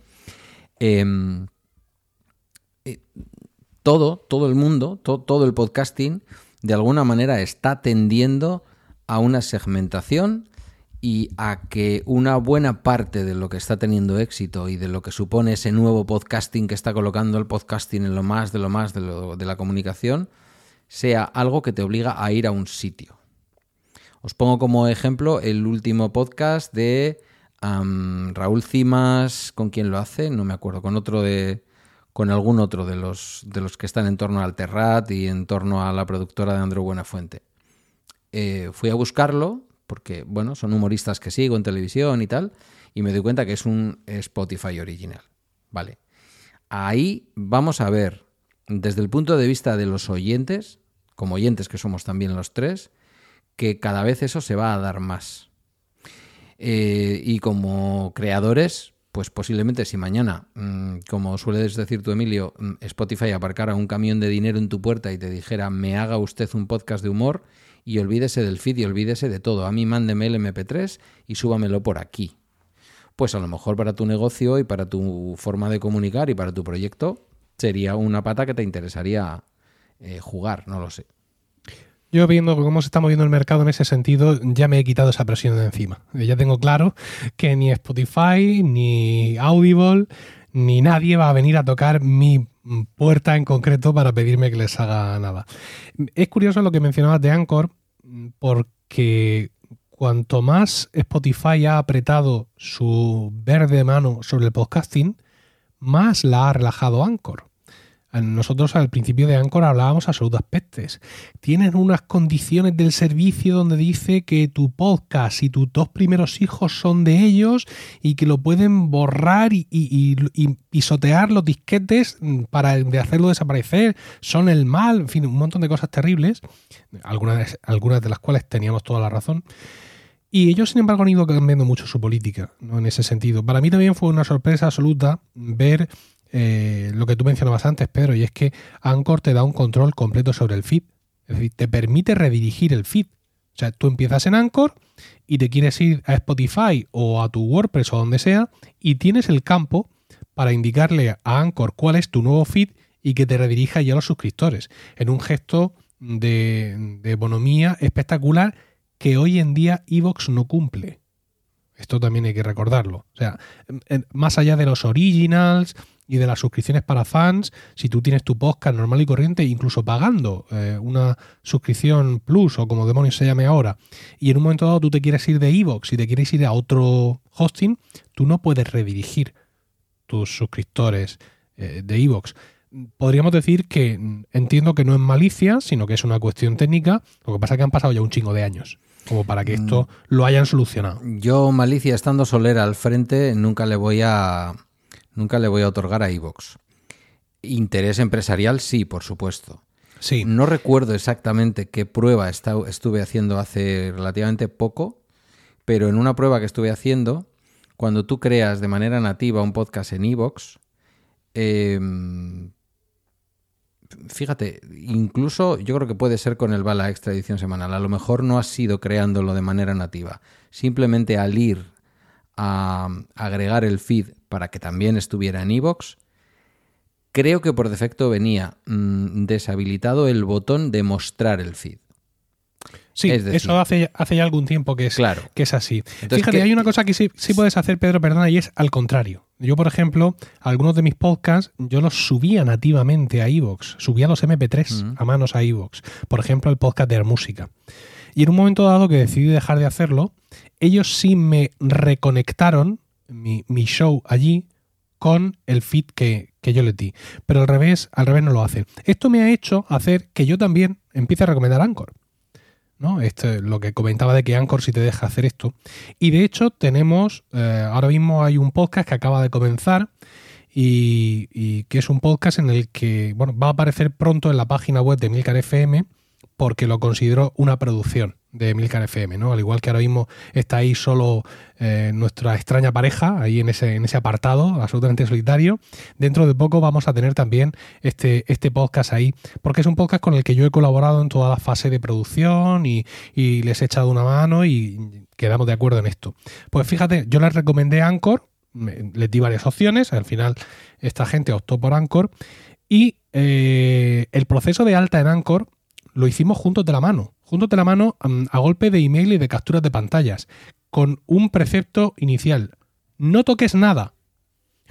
no toques nada porque no quiero que en el entusiasmo, no es que la persona que lo estuviera haciendo fuera medio lela, pero en el entusiasmo, ay, pues le doy aquí a distribuir, ¡boom! Ya hemos perdido el control de todo, en absoluto, ¿no?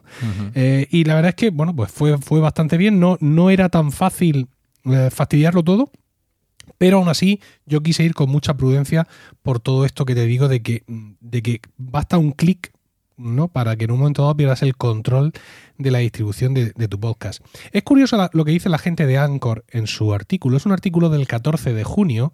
Realmente no han pasado tantos días desde que nosotros estamos grabando, grabando esto y seguramente vosotros escuchándolo. Y eh, habla para empezar la medalla, ¿no? De cómo han ayudado a todo el mundo a estar donde han querido estar, ¿no? Somos la voz del, pueblo. Luego hablan de que cómo está cambiando el podcasting, fíjate. Yo pensando, díselo a tu señorito, que es el principal culpable barra causante de que todo esto esté ocurriendo.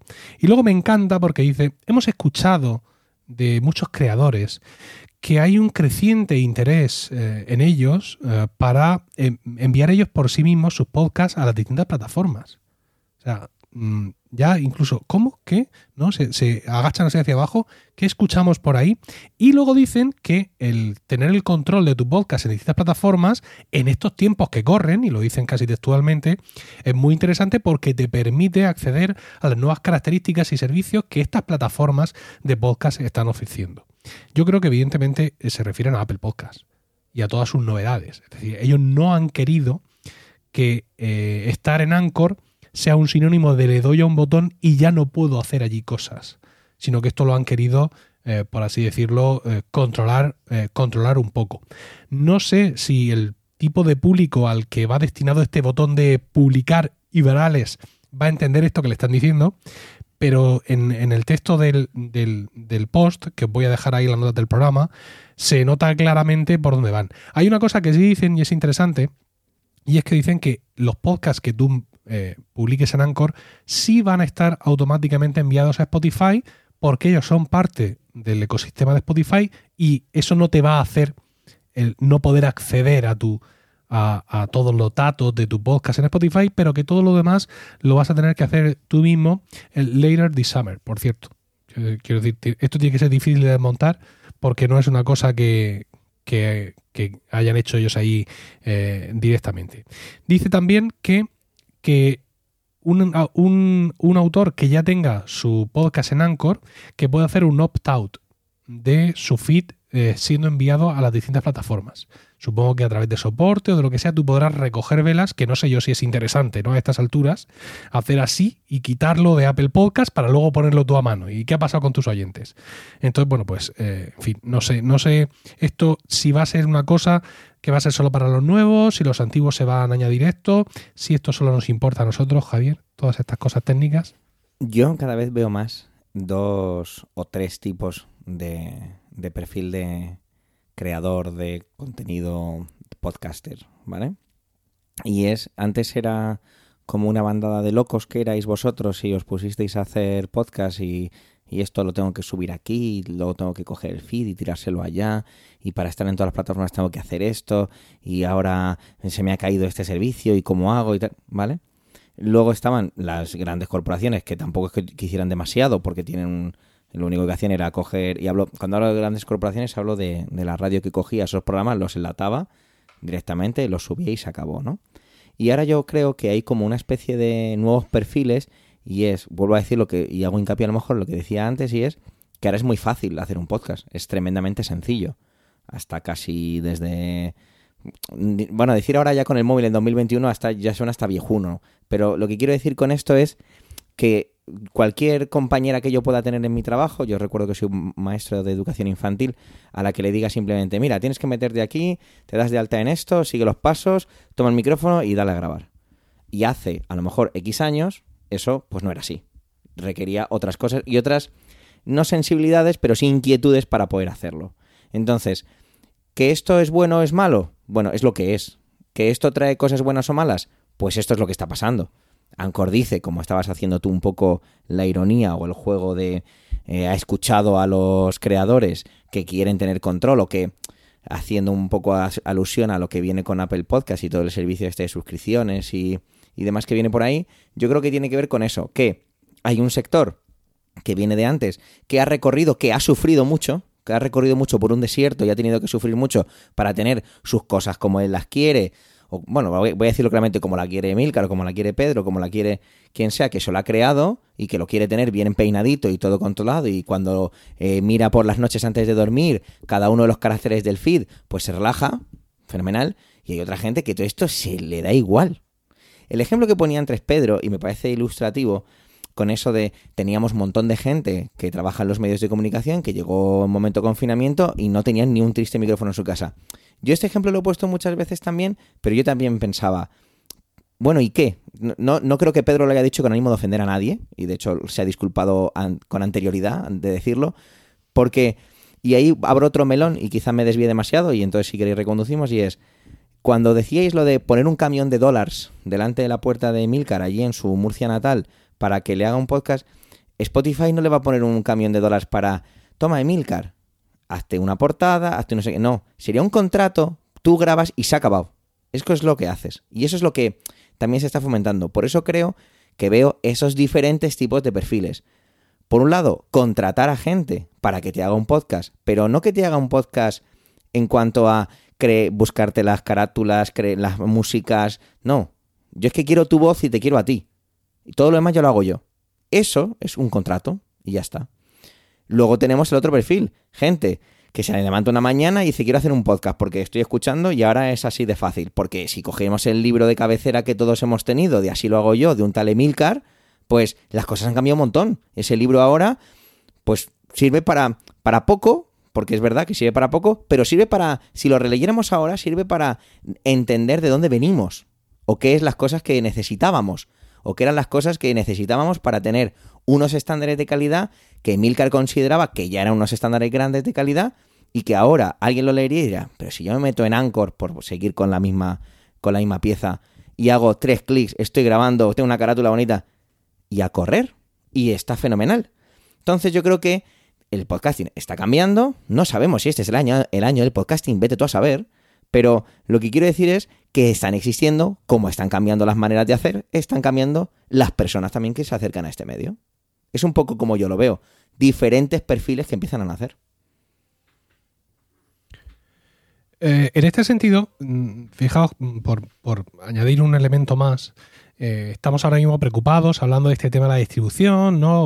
Un poco a colación de, de lo que Anchor saca a lucir, de fíjate, mejor tú mismo, por tu propia parte. Eh, van creciendo de alguna forma los sitios donde, donde tienes que estar el, otro día en el proceso esto que en el proceso este que yo decía con este podcast eh, que acaba de salir, eh, digamos producido por por Emilcar FM, una vez que ya estuvo eh, en Anchor, pues digo, mira, pues ahí tienes el feed, ¿vale? Ahí tienes ahí tienes tu feed y ahora esto tú lo tienes que copiar y esto es realmente tu podcast. Y este podcast es el que tú tienes que este feed, perdón, es lo que identifica tu podcast y esto es lo que tú tienes que mandar a todas partes. Ah, muy bien, muy bien, perfecto, lo he encendido. Digo, venga, empezamos por Apple Podcast. Ya, pero ¿y escucha y Overcast y tal? Digo, sí, en cuanto tú lo mandes a, Apple Podcast, en unos días va a estar en los otros sitios. Entonces yo conté, yo conté, para un podcast español, ¿vale? Apple Podcast, eh, Spotify, Evox, Google Podcast y Amazon. Amazon, que desde hace un par de meses ha llegado, digamos, haciendo un camino similar, no sé si lo recordaréis, a lo que ocurrió con Spotify al principio. En Spotify, queridos oyentes, eh, al principio, eh, la presencia del podcasting en Spotify era muy curiosa, porque no había podcast, había capítulos de podcast. Capítulos de podcast que Spotify juzgaba que eran suficientemente buenos para eh, estar ahí. Y era una cosa, digamos, que ellos te, te- buscaban, mm, ellos te lo cogían, no era una cosa donde tú pudieras llegar. Ya poco a poco mm, la cosa fue cambiando, siguieron con este rollo, pero básicamente lo que, lo que ocurrió fue que ya te permitían, por así decirlo, eh, que tú de alguna forma o alguna gente pudiera mandar su podcast y todo así como, como con mucho cuidado. Y ya lo siguiente fue pues una web donde tú entras aquí y le das y tu podcast ya está enviado, pero vamos, a los tres segundos. Pedro, tú que recientemente has creado un podcast nuevo, ¿cuántos segundos tarda un podcast en estar disponible en Spotify? Eh, con diferencia es el lugar donde más rápido ocurre todo eso. El lugar donde más rápido ocurre. Yo cuando estaba con... que además estos estaban súper ilusionados porque no habían hecho nunca nada en torno al podcasting y fíjate que son profesionales del periodismo. Sí, cuando hablas de estos, hablas de tus eh, socios eh, o tus señoritos del diario. Hablo del ¿No? diario.es en Euskadi y en Navarra, ¿vale? Yo me, me entiendo, digamos, más con la redacción principal que es la de Euskadi y es donde tengo yo además los contactos y es donde... Vale, eh, cuando Rubén, Rubén, que es uno de los redactores, que es el que ha estado, digamos, eh, abrazo partido conmigo para sacar el Bala Extra edición semanal, eh, mm, me dice, vale, ahora empezamos a distribuir y yo distribuyo un teaser para ir viendo, ¿no? Hacia dónde va. El primer lugar, sin ninguna duda, y además en aquellos días con un problema, porque yo no me había metido en mi cuenta de iTunes Connect, yo venía como tú de, bueno, de- o Podcast Connect o como le queramos llamar ahora, venía como tú de tener un site manager y bueno, pues eso, que en su momento fue una ventaja, de pronto me encuentro que no encuentro nada de lo mío. Es verdad que poco previsor por mi parte, pero no estaba. Y cuando me pongo a mandar, el primer sitio en donde está es Spotify. Y eso, mm, cuando tú decías ahora, eh, posiblemente podrá recuperarse la autoría en, en Anchor a través de soporte, ya te digo yo que no, van a poner un botón y a los 15 segundos vas a ser el dueño otra vez de tu podcast. Lo van a hacer así, tardarán y será later this summer, pero, mm, pero va a ser así. Sí, so- son mucho más ejecutivos. Bueno, como, como decía, Amazon ha- ha recorrido un camino similar al que en su momento recorrió Spotify, porque en Amazon solo teníamos podcast en Audible y no estaban, por así decirlo, nuestros podcasts. En Audible estaban eh, productos creados por Amazon, Podcast eh, original, si, si queréis. Y no parecía y que fueran a estar nunca ahí otras cosas, otra cosa que no fuera eso. Ya sabéis que Audible es una plataforma de audiolibros donde tú pagas una cuota mensual por, por estar ahí y eso pues te estaba dando acceso también a esos podcasts originals.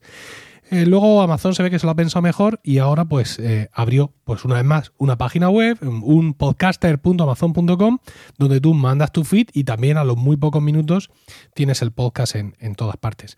Eh, ¿Qué es lo interesante de este tema de Amazon? ¿no? ¿Por qué tendría que ser el quinto? El quinto elemento a la hora de, mandar tu podcast, si, si tu podcast es un podcast en español.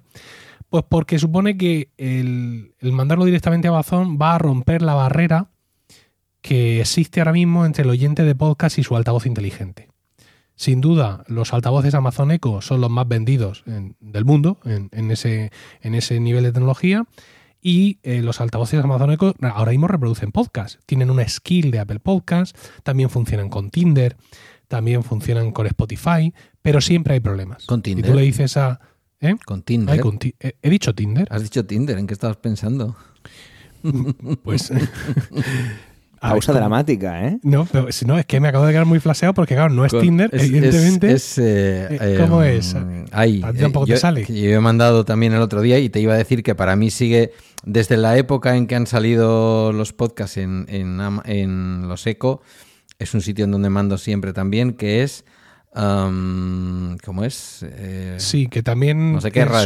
Son los, son los proveedores. eh. Tuning. TuneIn Radio. Eso es. TuneIn, efectivamente. TuneIn que son los, pro- son los proveedores también de podcasting dentro de los coches Tesla. Pues Que fíjate. esto nos ha dado, nos ha dado muchísimo dolor de pues cabeza. fíjate. Porque los podcasts hospedados en Spreaker, distribuidos a través de TuneIn, no funcionaban en los Tesla. Daban error, todos. pues eso a lo mejor para el daily era un problemilla, para no sé cuál otro era un problemilla, para trending era un problemilla, pero para plug and drive mm, era un problema. Se subía por las paredes, se subía por las paredes. Y el, claro, el pobre estaba desesperado. Oye, es que mira, es que quedamos muy mal. Digo, ya, ya, ya lo sé, quedamos muy mal. Y, y, lo intenté todo, ¿eh? Lo intenté con Spreaker, con Tuning, y al final era una cosa de Tesla, que claro, como su reino no es de este mundo, pues arreglaron cuando les pareció oportuno. El caso es que, eh, bueno, como decía, tú ya podías escuchar podcast en, una, en un Amazon Echo, pero regular. O sea, Alejandra, quiero escuchar el podcast fulanito, buena suerte buena suerte, precisamente por, por, la identificación vocal del nombre del podcast, ¿no? Por a ver cómo te va a entender. Se supone que cuando tú mandas tu podcast a Amazon, eh, estás eliminando una pequeña barrera en eso, porque Amazon ya se va a encargar de que Alejandra entienda bien todos los nombres de todos los podcasts del catálogo de Amazon. Aún así, yo no he visto un gran impacto en, mi, en mis escuchas y sigo pensando que esto no cuenta mucho. Hay quien ha querido vendernos, ¿no? En un momento dado, que el podcasting, los altavoces inteligentes, etcétera. Pero yo pienso que esto no va a funcionar mm, más que de forma puramente anecdótica. Ahora mismo tengo delante de mí las estadísticas de un capítulo de Milcar Daily. Mi iPhone 12 Pro no se oye, no es que lo afirme yo ahora mismo, sino que es el título del capítulo. Eh, creo que es del día 21 de, de junio y es un capítulo que en estos momentos tiene 5.325 escuchas, de las cuales tan solo 22 vienen del eh, Alejandra Media Player. No sé si esto es una cuestión, Javier, de, del podcast. Es decir, lo mismo Emil Daily, lo mismo uh, Proyecto Macintosh, ofrece unas cifras similares, pero a lo mejor Trending, que es un podcast, digamos, más generalista, mmm, Ahí, ahí, puntúa mejor. Iberoamérica de cuento no, no por nada, sino por lo largo. Y mira que Amazon hace un buenísimo papel permitiéndote continuar por donde ibas. Pero a mí me resulta, a mí me pondría nervioso como oyente clásico escuchar un podcast de una hora y media de duración sin tener una pantalla donde yo vea una bola que va avanzando. Yo creo que esto sería abrir algo muy grande que es dónde se escuchan los podcasts, que da para nombre de podcast, de hecho. ¿Dónde se escucha esto que hago? Y eso es una historia grande. ¿Por qué?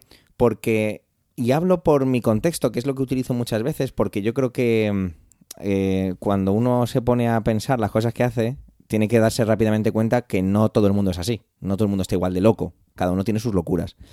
Y una cosa muy curiosa que pasa en mi entorno, de, pues vuelvo a decir lo mismo, mis compañeras de trabajo, es que son unas amantes y unas usuarias hardcore del asistente de voz de Amazon. Es increíble, les encanta. Muchas de ellas tienen sus Apple Watches y no saben utilizar nada más que mirar la hora. Y no lo digo peyorativamente, es así. Cuando les descubro, mira, ¿por qué no haces esto? Dicen, ah, que eso se puede hacer. Y sin embargo, sí que son unas usuarias increíbles de Amazon. ¿Qué quiero decir con esto? Pues que a lo mejor puede un día una persona descubrir que puede hacer eso con su altavoz y de ahí empieza a escuchar podcast y no había escuchado podcast en su vida, por ejemplo. Entonces, ¿qué, qué, quiero decir? ¿A dónde quiero llegar con todo esto? Que depende mucho también del tipo de usuario que, del cómo llega el usuario o el oyente, mejor dicho, no el usuario, sino el oyente a escuchar los podcasts. Eh, yo veo eso en mi contexto. Mi contexto no utiliza nada, nada, nada, por ejemplo, Spotify. Nada. La gente que está a mi alrededor no utilizan Spotify, son usuarias de Amazon y su asistente de voz y de Apple Music. No saben lo que es Spotify. Bueno, no saben. No les interesa lo que es Spotify, por ejemplo. Me acuerdo cuando yo he hecho algún podcast y les he dicho, venga, escucharlo si os apetece. ¿Cómo escucho lo que haces? La aplicación podcast de tu iPhone. Ah, esta morada. Ah, pero ¿esto qué hace? Pues esto es esto. Busca el nombre. Ah, qué guay, fenomenal. Me suscribo, ¿no? Sí. Esto no vale dinero, ¿no? No, no te preocupes. Dale. Ya está. Pero eso es un melón muy grande, porque nosotros vuelvo a decir lo mismo. Y los oyentes de, este podcast serán oyentes hardcore y muchos creadores de contenido que saben perfectamente otra vez lo mismo que si el feed, que si Overcast, que si Pocket Cast, que si qué pasa cuando, oye, me recuerdo por ejemplo que tuvimos problemas y no se, no se actualizaban Overcast y enseguida la gente se vuelve loca, pero sí que estaba en Apple Podcast. No sé, son cosas que a una población civil, utilizando tu expresión, Emilcar, a veces no le llega. Entonces, que a lo mejor explota un poco el, el podcasting o el consumo de podcast en los, Ama- en los Amazon Echo. Pues oye, pues puede ser. O los Echo Show. Pues puede ser. Ahí, ahí tendrías una bolita moviéndose en los Echo Show. ¿No? Entiendo. Sí, sí, sí, evidentemente. Entonces, quizá vaya por ahí. Pero no lo veo. Mm, Para mí sería importante la continuidad, ¿no? Esa continuidad a la que nos tiene acostumbrada Apple a las personas que utilizamos sus productos, que sería mm, bajarme del coche, en donde lo estoy escuchando en los altavoces del coche, mm, colocarme los AirPods camino de casa. Mm, Es que, y además es que hay momentos en que estas cosas ocurren. Yo venía hoy escuchando el podcast este que está haciendo este Juan Arena, se apellida, el, de Radio Marca, sobre la guerra de la radio y tal, aquellos años que tanto nos apasionan a muchos. Y claro, yo venía enganchado en ese momento en la historia y digo, "N- ni en el ascensor quiero descansar. Me he puesto los AirPods. He llegado a casa. Si Pocket Cast, en mi caso, tuviera la posibilidad o la skill, ahora me, ahora me dices, pero si ya la tiene, anormal, que no la has mirado o qué. Si tuviera la posibilidad y yo le dijera, yo le pudiera decir, en mi caso, yo le llamo por el nombre del modelo, ¿vale? Vosotros le llamáis por el nombre de la chica, yo utilizo el nombre del modelo. Pero si le digo al altavoz, sigue reproduciéndome el podcast que estaba escuchando en Pocket Cast, y fuera algo así de natural, teniendo en cuenta que en todas las habitaciones de mi casa, excepto en los dos baños, hay un altavoz de Amazon, mm, sería lo más normal del mundo. Yo hubiera estado recogiendo las cosas que traía de la compra, tal y cual, me hubiera venido al baño, me hubiera quitado la ropa, me hubiera puesto tal, y todo eso en cualquier habitación hubiera sido eh, sonando el sonando el, pod- el podcast. Entonces, esa es la naturalidad que yo necesito para que me sirva. Yo tengo, tengo que decir dos cosas. La primera, que yo sí tengo en al menos uno de los baños un, un altavoz. ¿Vale? Eh, y la segunda, mucho más interesante, es que yo no sé si pudiera hacer eso, si lo haría. Mm, Tú vives eh, Claro. la mayor parte del tiempo solo. Yo estoy solo mi ca- 15 días. Mi casa está llena de gente, pero aun con todo y con eso, yo hay muchas veces que estando solo en casa, que es algo que ocurre pues cada plenilunio casi, eh, no me pongo, por ejemplo, el altavoz del iPhone para escuchar los podcasts, o no se lo pido a, a alguno de mis innumerables altavoces, sino sigo con los auriculares. Lo que sí es cierto es que ese rollo de la continuidad, que a mucha gente no le presta mucha atención, ha estado en el ADN de Apple toda la vida. Tú has estado describiendo esta situación en la cual bajabas del coche, te ponían los AirPods y, llegabas a casa y ha sido mm, casi como ver el primer anuncio del iPod rebobinado hacia atrás. ¿Qué ocurría en el primer anuncio del iPod? Había un tío en su casa bailando como un loco, escuchando una canción chulísima de la época, pim, pim, pim, así, bailando, pum, pum, pum, se estaba poniendo la chaqueta, se coge las llaves, entonces de pronto se va, se, para se va al ordenador, para la música, desconecta el iPod del cable Firewire 400, ahí va eso para vuestras mentes, coge el iPod, le pincha los auriculares, se los pone y sigue escuchando la música por donde iba y se va para la calle. Claro, a la gente le explotó la cabeza en su momento. Entonces, Apple tiene eso muy, muy asumido y no sé si el resto de actores lo tienen exactamente igual de asumido. Fíjate que uno de los mm, caballos de batalla de las aplicaciones de podcast es precisamente este, ¿no? La sincronización de por dónde voy.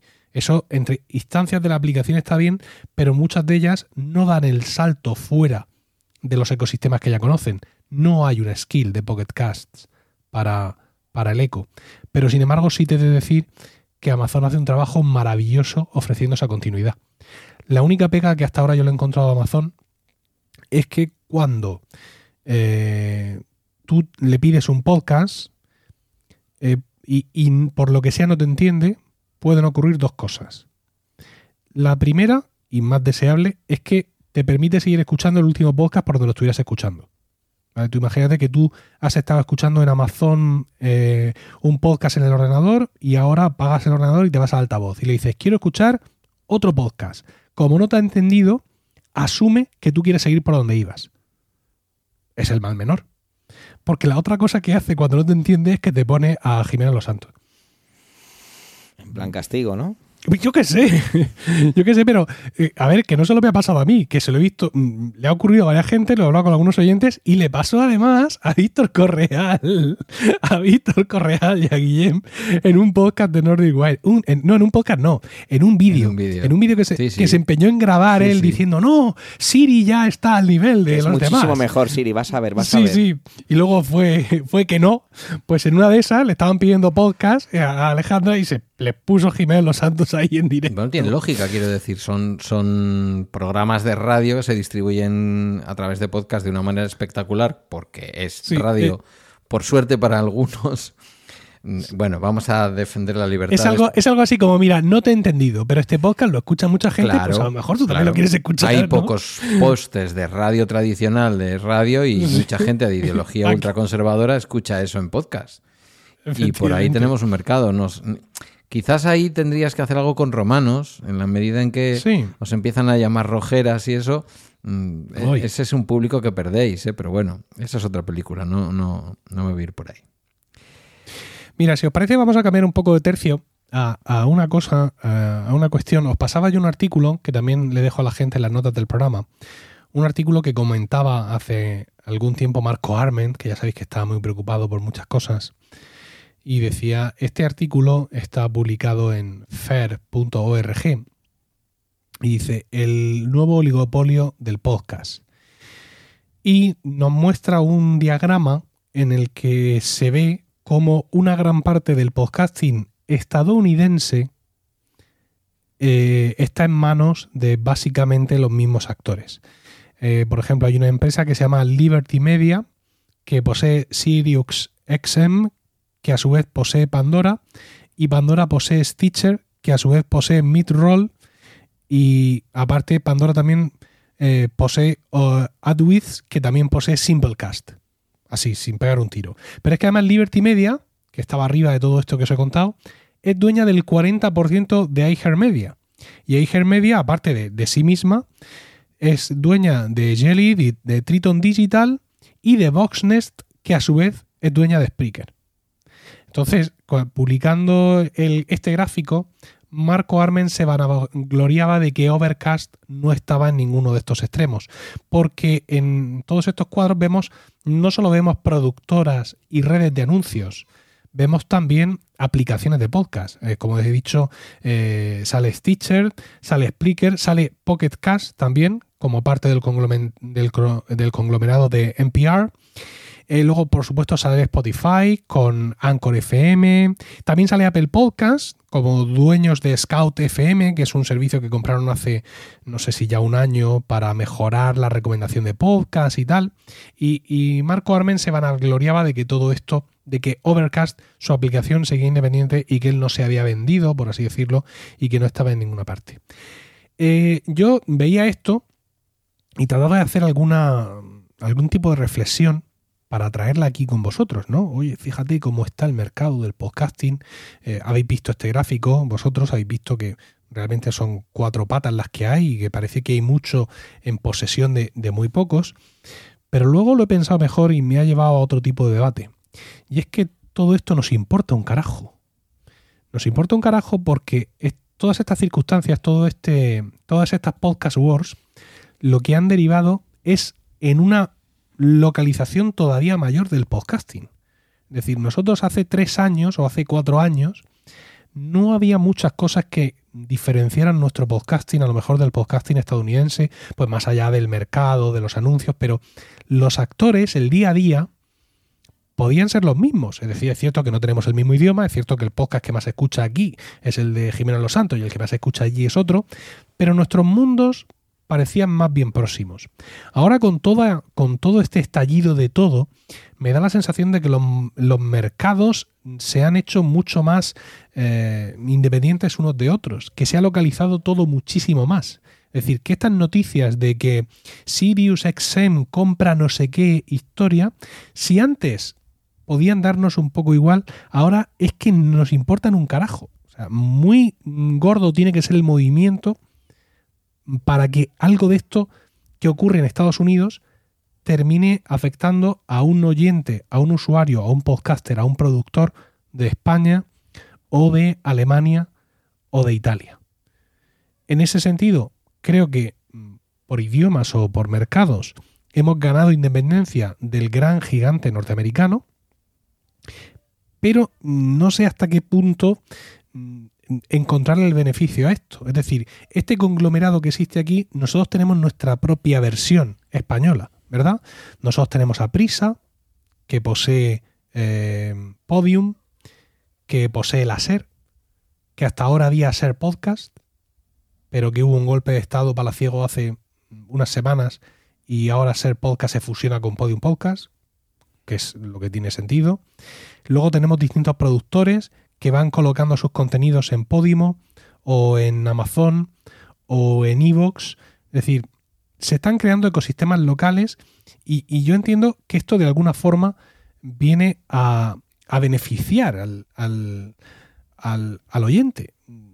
Pero, pero, no termino de verlo claro, ¿no? Porque al final es el mismo tipo de estructura, ¿no? Grandes productoras, grandes nombres, grandes firmas, mm, productos exclusivos, pero que se van localizando. No sé si, si esto es buena idea, eh, si esto nos viene bien, si esto nos viene mal, si esto ni nos va ni nos viene, o, o, cómo beneficia, cómo de bueno es esto realmente para el podcasting y sobre todo una cosa muy interesante, ¿qué es lo que definimos como bueno para el podcasting?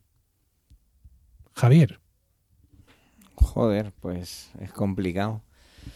Porque yo creo que soy de la opinión de que, que no sé si nos va y nos viene. Eh, porque creo que, que toda esta batalla de las podcast world, como te gusta definir, yo la verdad es que no, no estoy muy... Ni siquiera estoy muy al tanto de ellas, es por lo que tú cuentas. Yo en España, con el tema de lo de Grupo Prisa, eh, Podimo, Podium y demás, creo que están en un lugar muy diferente al, por ejemplo, el que puede estar en Milcar FM, ¿no? O el que puede estar otras redes. Creo que son grupos empresariales muy grandes y que nosotros no competimos con esa gente, ni siquiera lo, pretendemos, no estoy diciendo que pretendamos competir, pero lo que quiero decir es, al oyente le da igual, al oyente lo que quiere es escuchar el contenido que el podcaster genere. Ya bastante es, y yo soy un oyente de podcast, y sobre todo, como me has escuchado decir muchas veces, me sigo considerando en muchas ocasiones mucho más oyente que creador. Eh, yo, porque soy un tío muy cuadriculado y me gusta tener mi aplicación ordenada, que es Overcast, es cierto que podcasts que se han vuelto originales o que se han vuelto exclusivos de una plataforma, los estoy escuchando menos y los echo de menos, pero porque me gusta escucharlos en Overcast. Entonces, tengo que hacer un esfuerzo por irme a otros lugares. Y ese es mi caso particular. Habrá otros casos que funcionen de otra manera y que el usuario no le importa tener 25 aplicaciones de podcast y aquí escucho este porque es exclusivo de Spotify y aquí escucho aquello y aquí tengo los que son gratuitos o lo que sea, lo que fuere. Lo que quiero decir es que yo creo que no va a ningún lado. Estos son pues unos datos muy interesantes que vienen de Estados Unidos, pues ahí están, pues fenomenal. Yo no le veo ninguna notoriedad o que nos vaya a afectar en ningún caso. La valoración de mejor o peor, pues eso sí que es verdad que a mí no me corresponde o ni siquiera me atrevo a juzgarlo, qué es mejor o qué es peor. Siempre defenderé o creeré que cuanto más podcast pueda escuchar, pues más, más me puedo enriquecer o más puedo aprender, porque yo utilizo mucho el podcasting para aprender, tanto creándolo como escuchando podcast. Pero hay una salvedad que sí digo y es que a veces yo no me compro ni me planteo eh, navegar en el océano, porque es muy grande. A lo mejor un día me alquilo una barca con unos colegas y me hago pues un descenso a un río porque lo veo más asequible. ¿Qué quiero decir con este símil muy estúpido y muy eh, rápido que me viene a la cabeza? Que a veces también es difícil encontrar en un vasto catálogo gigantesco cosas que yo considere, yo no voy a decir de calidad, no voy a decir esa expresión, sino que, me parezcan interesantes. Bueno, pues esa es mi valoración. Yo creo que estos datos, para mí, no, de verdad es que creo que ni nos van ni nos vienen, de verdad. No, no le veo nada. Mira, yo, yo estoy ahora mismo en la portada de Podimo y he entrado a Podimo por entrar a algún sitio, ¿no? Y veo aquí eh, lo de Alberto Rey, el podcast de la Forte, Criminalmente, que esto viene de Negra y Criminal, que estaba en, otro sitio. Veo también Historias Secretas, que es un podcast de, Iker Jiménez. Veo Keep It Cutre. Veo muchos podcasts que antes no existían, por así decirlo. Y que están aquí, pues porque eh, ha llegado Podimo y tiene unos intereses y ha puesto dinero y está sacando todas estas producciones y todas estas historias. El, simplemente el que las Podcast Wars nos hayan traído estos títulos u otros que podríamos encontrar en la portada de Amazon o de, o de Podium, todo esto, Pedro, ya es bueno para el podcasting. O sea, simplemente mm, el hecho de, de haber mm, conseguido traer estos programas que antes no existían, ya lo podemos calificar de algo mm, bueno para el podcasting o tenemos que pensar algo con, con miras más amplias, ¿no? Pensar en qué se está convirtiendo el medio. Pues mira, yo no quiero parecer aquí el que lleva años como diciendo siempre las mismas cosas, pero y me parece muy bien, por ejemplo, todo, todo el movimiento que ha hecho que ha hecho Prisa con, con Prisa Audio, que me da igual que utilicen la marca Podium para parecer menos programas de radio y más podcast, que es lo que últimamente sí ha venido haciendo Podium, pero en el fondo eh, se nombra directora general del asunto o el cargo que sea a, Espinosa de los Monteros y es el conglomerado de audio bajo demanda de prisa. Llámale Podium, llámale Ser. Me parece bien que hayan unificado la marca. Yo no sé si hubiera elegido Podium, pero entiendo que para diferenciarse de la radio y simbolizarlo como un producto distinto han hecho muy bien. Em, y ahora enlazo una cosa que habéis dicho, cada uno habéis dicho una parte de lo que quiero juntar. Decía Javier, Mm, a mí a veces ya el mar me resulta demasiado grande y yo ya no sé dónde tengo que pescar, entonces prefiero un laguito pequeño, eh, solamente me salen truchas y, unos, y unas carpas de esas de color amarillo o anaranjado, pero mira, eh, es, es mi lago, ya sé dónde están. Yo me he vuelto a dar de baja de Netflix. Uno de mis problemas con Netflix es que me abruma. Genera en mí lo mismo que la TDT. Zapping. ¿Vale? Y entonces digo, necesito ver más cine, porque son 90 minutos, sé lo que me quiere contar el autor en 90 minutos, me gusta o no me gusta. Punto. Filming. Ya está. Y además hay alguien que conozco, con nombres y apellidos, que sé que vive en Barcelona, que está curando ese contenido. Y después un par de plataformas más. Vale. ¿Es mejor que, y por favor, que nadie se quede con la historia del personaje, porque yo lo he dicho ya varias veces en público, empecé a escuchar podcast escuchándole a él, pero ¿es bueno que Iker Jiménez haga otro podcast más? ¿Es bueno que Iker Jiménez tenga otro producto? Ahora ya está en, en ¿cómo es? En Radio Set con el podcast que le salga de Radioset, en YouTube, con lo que sale de YouTube, hacía cosas en Evox que solo se podían escuchar en Evox, ahora está en Podimo, donde quiera que le vayan a dar dinero, porque en el fondo es un profesional y lógicamente se va a mover por eso. Me canso, es decir, me canso porque en el fondo, y en este caso en el concreto, en concreto y aquí sí hay una pequeña crítica personal, a él quiero decir, eh, se repite un poco. Entonces se repite y digo, pues no, no lo necesito en tantos sitios. ¿Qué es lo que yo creo que va a pasar? Voy a hacer como tú cuando te pones a decir lo que va a ocurrir con las cosas de Apple y al final mm, hay alguien que dice, bueno, pues aunque sea por lo que no aciertas, ya sabemos cómo va a ser. Porque yo soy uno de los que, que en aquel momento tenía de manera deslumbrante una maravillosa red de podcast, dije, ¡buah! Yo los podcasts de AV Podcast, mandarlos a Spotify por favor, hombre, a Spotify la gente va a escuchar música. Y siendo que todavía es mm, mayoritariamente cierto lo que acabo de decir, hay que reconocer que ya llegan escuchas de ahí. Tú alguna vez nos has contado, no sé si en Weekly, que una parte ya de algunos podcasts en concreto, por ejemplo el podcast del Real Murcia, eh, Grana, eh, pues viene un porcentaje de ahí, que podemos entender que es gente que no sabe lo que es un podcatcher, pero sí sabe lo que es Spotify, tal, bueno pero yo creo que el... O sea, ese podcast que yo iba a escuchar de Raúl Cimas, no lo voy a escuchar. Sí que estuve escuchando X-Ray mm, en, en, en Spotify, porque era una serie limitada y contaba una historia. Y para mí era como escuchar un disco de un grupo. Ya está, lo he escuchado, me ha gustado, muy bien, punto. Pero yo no voy a escuchar un podcast recurrente como el que hacen Raúl Cimas y el compañero que sea, que no me acuerdo ahora quién la acompaña.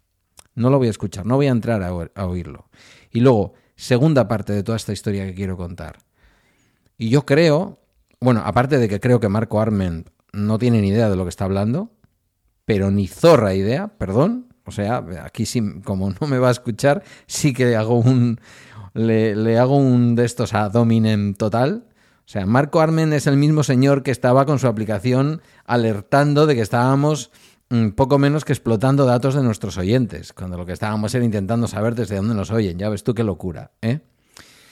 Eh, y creo que aquí ha hecho una mezcla brutal, es decir, considerar que Overcast es más independiente que Pocketcast, porque Pocketcast forma parte del conglomerado de comunicación posiblemente más libre que hay en el mundo, que es la National Public Radio eh, estadounidense, que la mantienen fundamentalmente el dinero de las aportaciones de sus oyentes, pues, en fin, yo me fío mucho más de la, de la NPR que de lo que Marco Arment quiere hacer con Overcast mañana, como lo hizo con Instapaper, del que soy usuario. Entonces, creo que es un tío brillante, pero en los análisis, ese análisis en concreto que tú nos has compartido, me parece que es una mezcla horrible de cosas diversas. Aplicaciones de escucha, productoras, y no sé, y algunas, igual es desconocimiento mío, no me parecen tan importantes. Pero sí creo que va a venir, sí creo que va a venir para el negocio del audio, fíjate que ahora ya no digo podcasting, para el negocio del audio bajo demanda, ha de venir, como vendrá también posiblemente para el negocio de la imagen bajo demanda, un proceso de fusión. Tiene que haber una concentración. No es posible sostener iVox Original, eh, Spotify con sus propios originales, eh, Podimo, el otro, el otro y el otro. De alguna manera, en algún momento, sobre todo los pequeños, y sobre todo los que dependen, como todas las startups que conocemos, de rondas de financiación, es decir, de cómo, mm, como diría Madriano, de cómo dilapidan durante un tiempo el dinero ajeno y hasta cuándo les llega el dinero ajeno para dilapidarlo, para fichar a, a, mm, Iñaki Gabilondo, iba a decir, por Dios de mi vida, a Iker Jiménez o alguno de estos, pues hasta que dure el dinero. Cuando deje de durar el dinero, lo que van a vender es una cartera de contenidos posiblemente, del que alguno de nosotros vamos a formar parte del relleno. Es decir, estamos en Podimo para rellenar, estamos en Spotify para rellenar y estamos en otros sitios para rellenar. Donde estamos como protagonistas es en las aplicaciones de podcast en donde se puede escuchar el podcasting de manera libre. Mm, así lo veo.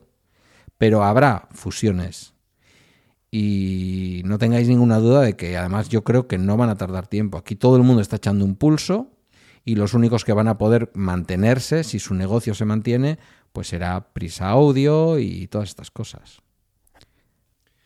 Yo, yo creo que, eh, en cierta forma, decías tú al principio, no quiero parecer el señor que siempre se queja, y, a mí me, me ocurre, ¿no? no quiero parecerlo, pero creo que el tiempo al final ha acabado dándome la razón. Y es que cuando, sobre todo cuando entró Podium, hubo mucha gente que decía que eso iba a ser muy bueno para nosotros. Porque Podium iba a traer mucho oyente nuevo al podcasting y esos oyentes iban a acabar escuchándonos a nosotros. Yo les dije que no, que lo que el, oyente que trae Podium iba a escuchar era Podium. Y efectivamente, creo que está ocurriendo así. Todos, o la mayoría, estamos viendo cómo decrecen nuestras nuestras escuchas, porque evidentemente hay muchísima más oferta para escuchar y pues nuestro nombre no es tan presente como el de Alaska o el, de su marido o el famoso de turno, lo haga bien o lo haga mal, no me voy a meter en eso. Pero yo creo que eh, cierta forma de hacer podcasting independiente mm, pues está ya tocada de muerte. Es decir, no van a aparecer más redes de podcast como las nuestras con un comienzo amateur, independiente, etcétera, porque ya no hay sitio para eso. Sí van a seguir apareciendo podcasts independientes, de creadores independientes, incluso podcasts que van a tener cierto éxito y que por ahí van a poder hacer um, algo de negocio y todo ese tipo de historias, pero grandes proyectos como como Emilcar FM o como en su momento fueron los tuyos, Pedro, yo creo que todo aquello ya ha desaparecido porque todos estos gigantes no, no dejan espacio a, nada más. Eh, si esto es bueno o es malo para el podcasting, pues al final tendremos que ver qué es lo que ocurre ¿no? cuando se dispersa la bruma, en este caso cuando se acabe el dinero. A, ver qué, a ver qué es lo que pasa, porque me da la sensación de que el mercado en español es un mercado muy tierno para que haya tantas propuestas de pago. Claro. Y no me refiero a Weekly o a Nordic Wire o a La Manzana Mordida, no me refiero a estos podcasts individuales por los que, a los que tú pagas y no solo les pagas porque les pagas, sino les pagas por apoyarles. Yo no sé si hay tanto mercado para que haya un Evox a 10 pavos, un Podimo a 10 pavos, un Audible a 10 pavos. Me parece mm, que se está ordeñando demasiado rápido el mercado y no sé si el esfuerzo financiero que se requiere para mantener a todos estos grandes espadas en cartel se va a ver eh, sostenido por las aportaciones de los oyentes una vez que las rondas de financiación y las inversiones iniciales se agoten. Y entonces, eh, pues no sé si nos quedarán oyentes desencantados con el podcasting y se volverán al fútbol o qué, es lo que ocurrirá. Pero es un poco la, expectativa que yo tengo, ¿no? O sea, la realidad de que esto al podcasting tradicional no le ha venido bien, pero que bueno, pues que también hay que aceptar la marcha de los tiempos. Y por otro lado, pues esperar a ver qué, qué, es, qué es lo que ocurre. Qué es lo que ocurre cuando, cuando todo esto pase. Bueno, llevamos ya aquí una hora hablando de, un montón de cosas. No sé si queréis eh, decir algo como conclusión, porque al final ha ocurrido lo que temíamos al principio. Teníamos un par de noticias y hemos acabado hablando de, un montón de cosas eh, y de muchas generalidades. No sé, Javier, si quieres aportar algo más para resumir. Bueno, yo diría que lo que hay es muchísima información y, da la impresión de que como que va a venir más, ¿no? Análisis como el de Marco Armen, que coincide un poco con Pedro, que no tiene una validez muy grande porque trae una información ligeramente sesgada. Y yo creo que en el caso de España, que es lo que ahora centrado hasta un poco Emilio, yo creo que tiene que ver mucho también con esa saturación que yo hacía ilusión anteriormente y que quizá, quizá todos esos oyentes que pudieron venir se han quedado en diferentes lugares y pueden encontrar otras cosas, pero quizá el que empezara a escuchar porque además vivimos en una sociedad, la sociedad española creo que es muy así, pese a que nosotros no lo seamos y muchos de nuestros oyentes no lo sean, pero hay muchos oyentes eh, o, u otras personas que toda esta parte de empezar a pensar que era hasta hace nada impensable pagar por televisión a demanda y ahora todo el mundo lo hace, lo, lo que quieras, pero ¿cuánta gente comparte su, su suscripción de Netflix, de Disney y todo este tipo de historias? Mucha gente se va a meter en los jardines de pagar por contenido de audio de esta forma, no se mete mucha gente. Entonces quizá estamos saturando una parte del mercado que ni siquiera ha explotado del todo. Esa es un poco una de las visiones que yo veo. Y bueno, simplemente decir que es un, ha sido un placer estar con, vosotros dos, titanes del podcasting como siempre. Y, y, y, nada, sobre todo ansioso de ver cómo llegan los podcasts de Milcar FM a Tinder, porque tengo muchas ganas de ver, de vernos allí. Creo que es un lugar muy acertado para poder conectar con otro tipo de público y con otro tipo de intereses. Oye, algún compañero le puede venir bien. Sí, a mucha gente. ¿Sabes? Yo, fíjate, has mencionado el. Has mencionado el podcasting de pago que tú haces, el podcasting de pago que, que hace eh, otra gente, ¿no? Que hace este. Nuestro amigo, no me va a venir el nombre. Víctor. Víctor Correal, del que también soy suscriptor. Ese podcasting sí se va a mantener. Porque tú no tienes por detrás a, una ronda de financiación que te han metido 90 millones de euros y que ahora lo que espera es que se acerquen a ti las grandes empresas de marketing y empieces a meter publicidad y empieces a dar dinero en un tiempo, ¿no? Que tu plan de negocio realmente sea una cosa que a ellos les interese es un poco el estilo boluda, ¿no? Es decir, es yo no necesito tener a todo el universo escuchándome, yo no necesito tener a todo el mundo en boluda.com, yo necesito una masa crítica para que mi negocio vaya adelante. Es un poco lo que te ha ocurrido a ti con toda la estrategia de cambio de precio de Weekly, en la cual pues hemos llegado a ser cerca de 600 oyentes y subiendo. Eh, eso sí es sostenible. Y somos muchos, pero no tenemos que ser tantos. 600 para prisa audio es... Vaya cagada. Quiero decir, mm, ¿quién nos está escuchando? Luego hay experiencias rarunas, como Radio Nacional, que está haciendo unos podcasts impresionantes con todos sus medios, que además te lo deja claro, solo podcast, pero que es imposible que los escuches en una aplicación libre. No sé si porque consideran que Radio Nacional no la pagamos entre todos y no deben liberar sus podcasts de muchísima calidad, insisto, eh, que podemos escuchar. Pero bueno, más allá de que efectivamente pueda salir una aplicación que pueda juntar el podcasting y Tinder, tendría sentido, podría tener sentido. Eh, yo no sé si te ha pasado, Emilio, pero hay gente que se enamora de las voces. ¿Tú, tú lo sabes? O como estás todo el rato Sí, sí, hablando, sí. como estás todo el rato hablando de Rocío, nunca nadie te ha entrado. No, no, así directamente no. Vale. Pues ocurre. Te Sí. lo diré, ocurre. Entonces, yo qué sé. Yo no veo mal todo lo que está pasando. Creo que simplemente no nos afecta, ni para bien ni para mal. Tú dices que quizás nos, re- nos retira una cierta parte de la audiencia. Yo sigo escuchando lo que me interesa. Y creo que los oyentes de podcast de siempre siguen escuchándonos. Es verdad que luego, pues oye, yo también tiro a otro tipo de productos, ¿no? Quiero decir, si, si vuelvo a poner el mismo ejemplo de antes, si Spotify no hubiera producido la extraordinaria serie que produjo eh, sobre la, la vida real del rey, no la real real, sino la real de verdad, eh, pues a lo mejor no me hubiera escuchado ese podcast. Y es evidente que es tiempo que quité a escuchar otros podcasts. Pero también aumenté seguramente esos días mi tiempo de escucha de podcast. Entonces lo uno por lo otro. Yo soy optimista. Mira, para que veáis la idea que tiene Spotify del podcasting, no puedes marcar capítulos como escuchados masivamente. Es decir, tú te suscribes hoy Mm. a Emilcar Daily en, en Spotify y te aparece que tienes pendientes de escucha pues mil capítulos. Y dices tú, bueno, voy a marcar todos como escuchados, ¿no? Porque vengo de, yo qué sé, vengo de Pocket Cast y esto ya me los he escuchado. No puedes. Pero, Tienes pero que hacerlo quincena, uno. quincena. Tienes que hacer uno por uno. Quincena, quincena.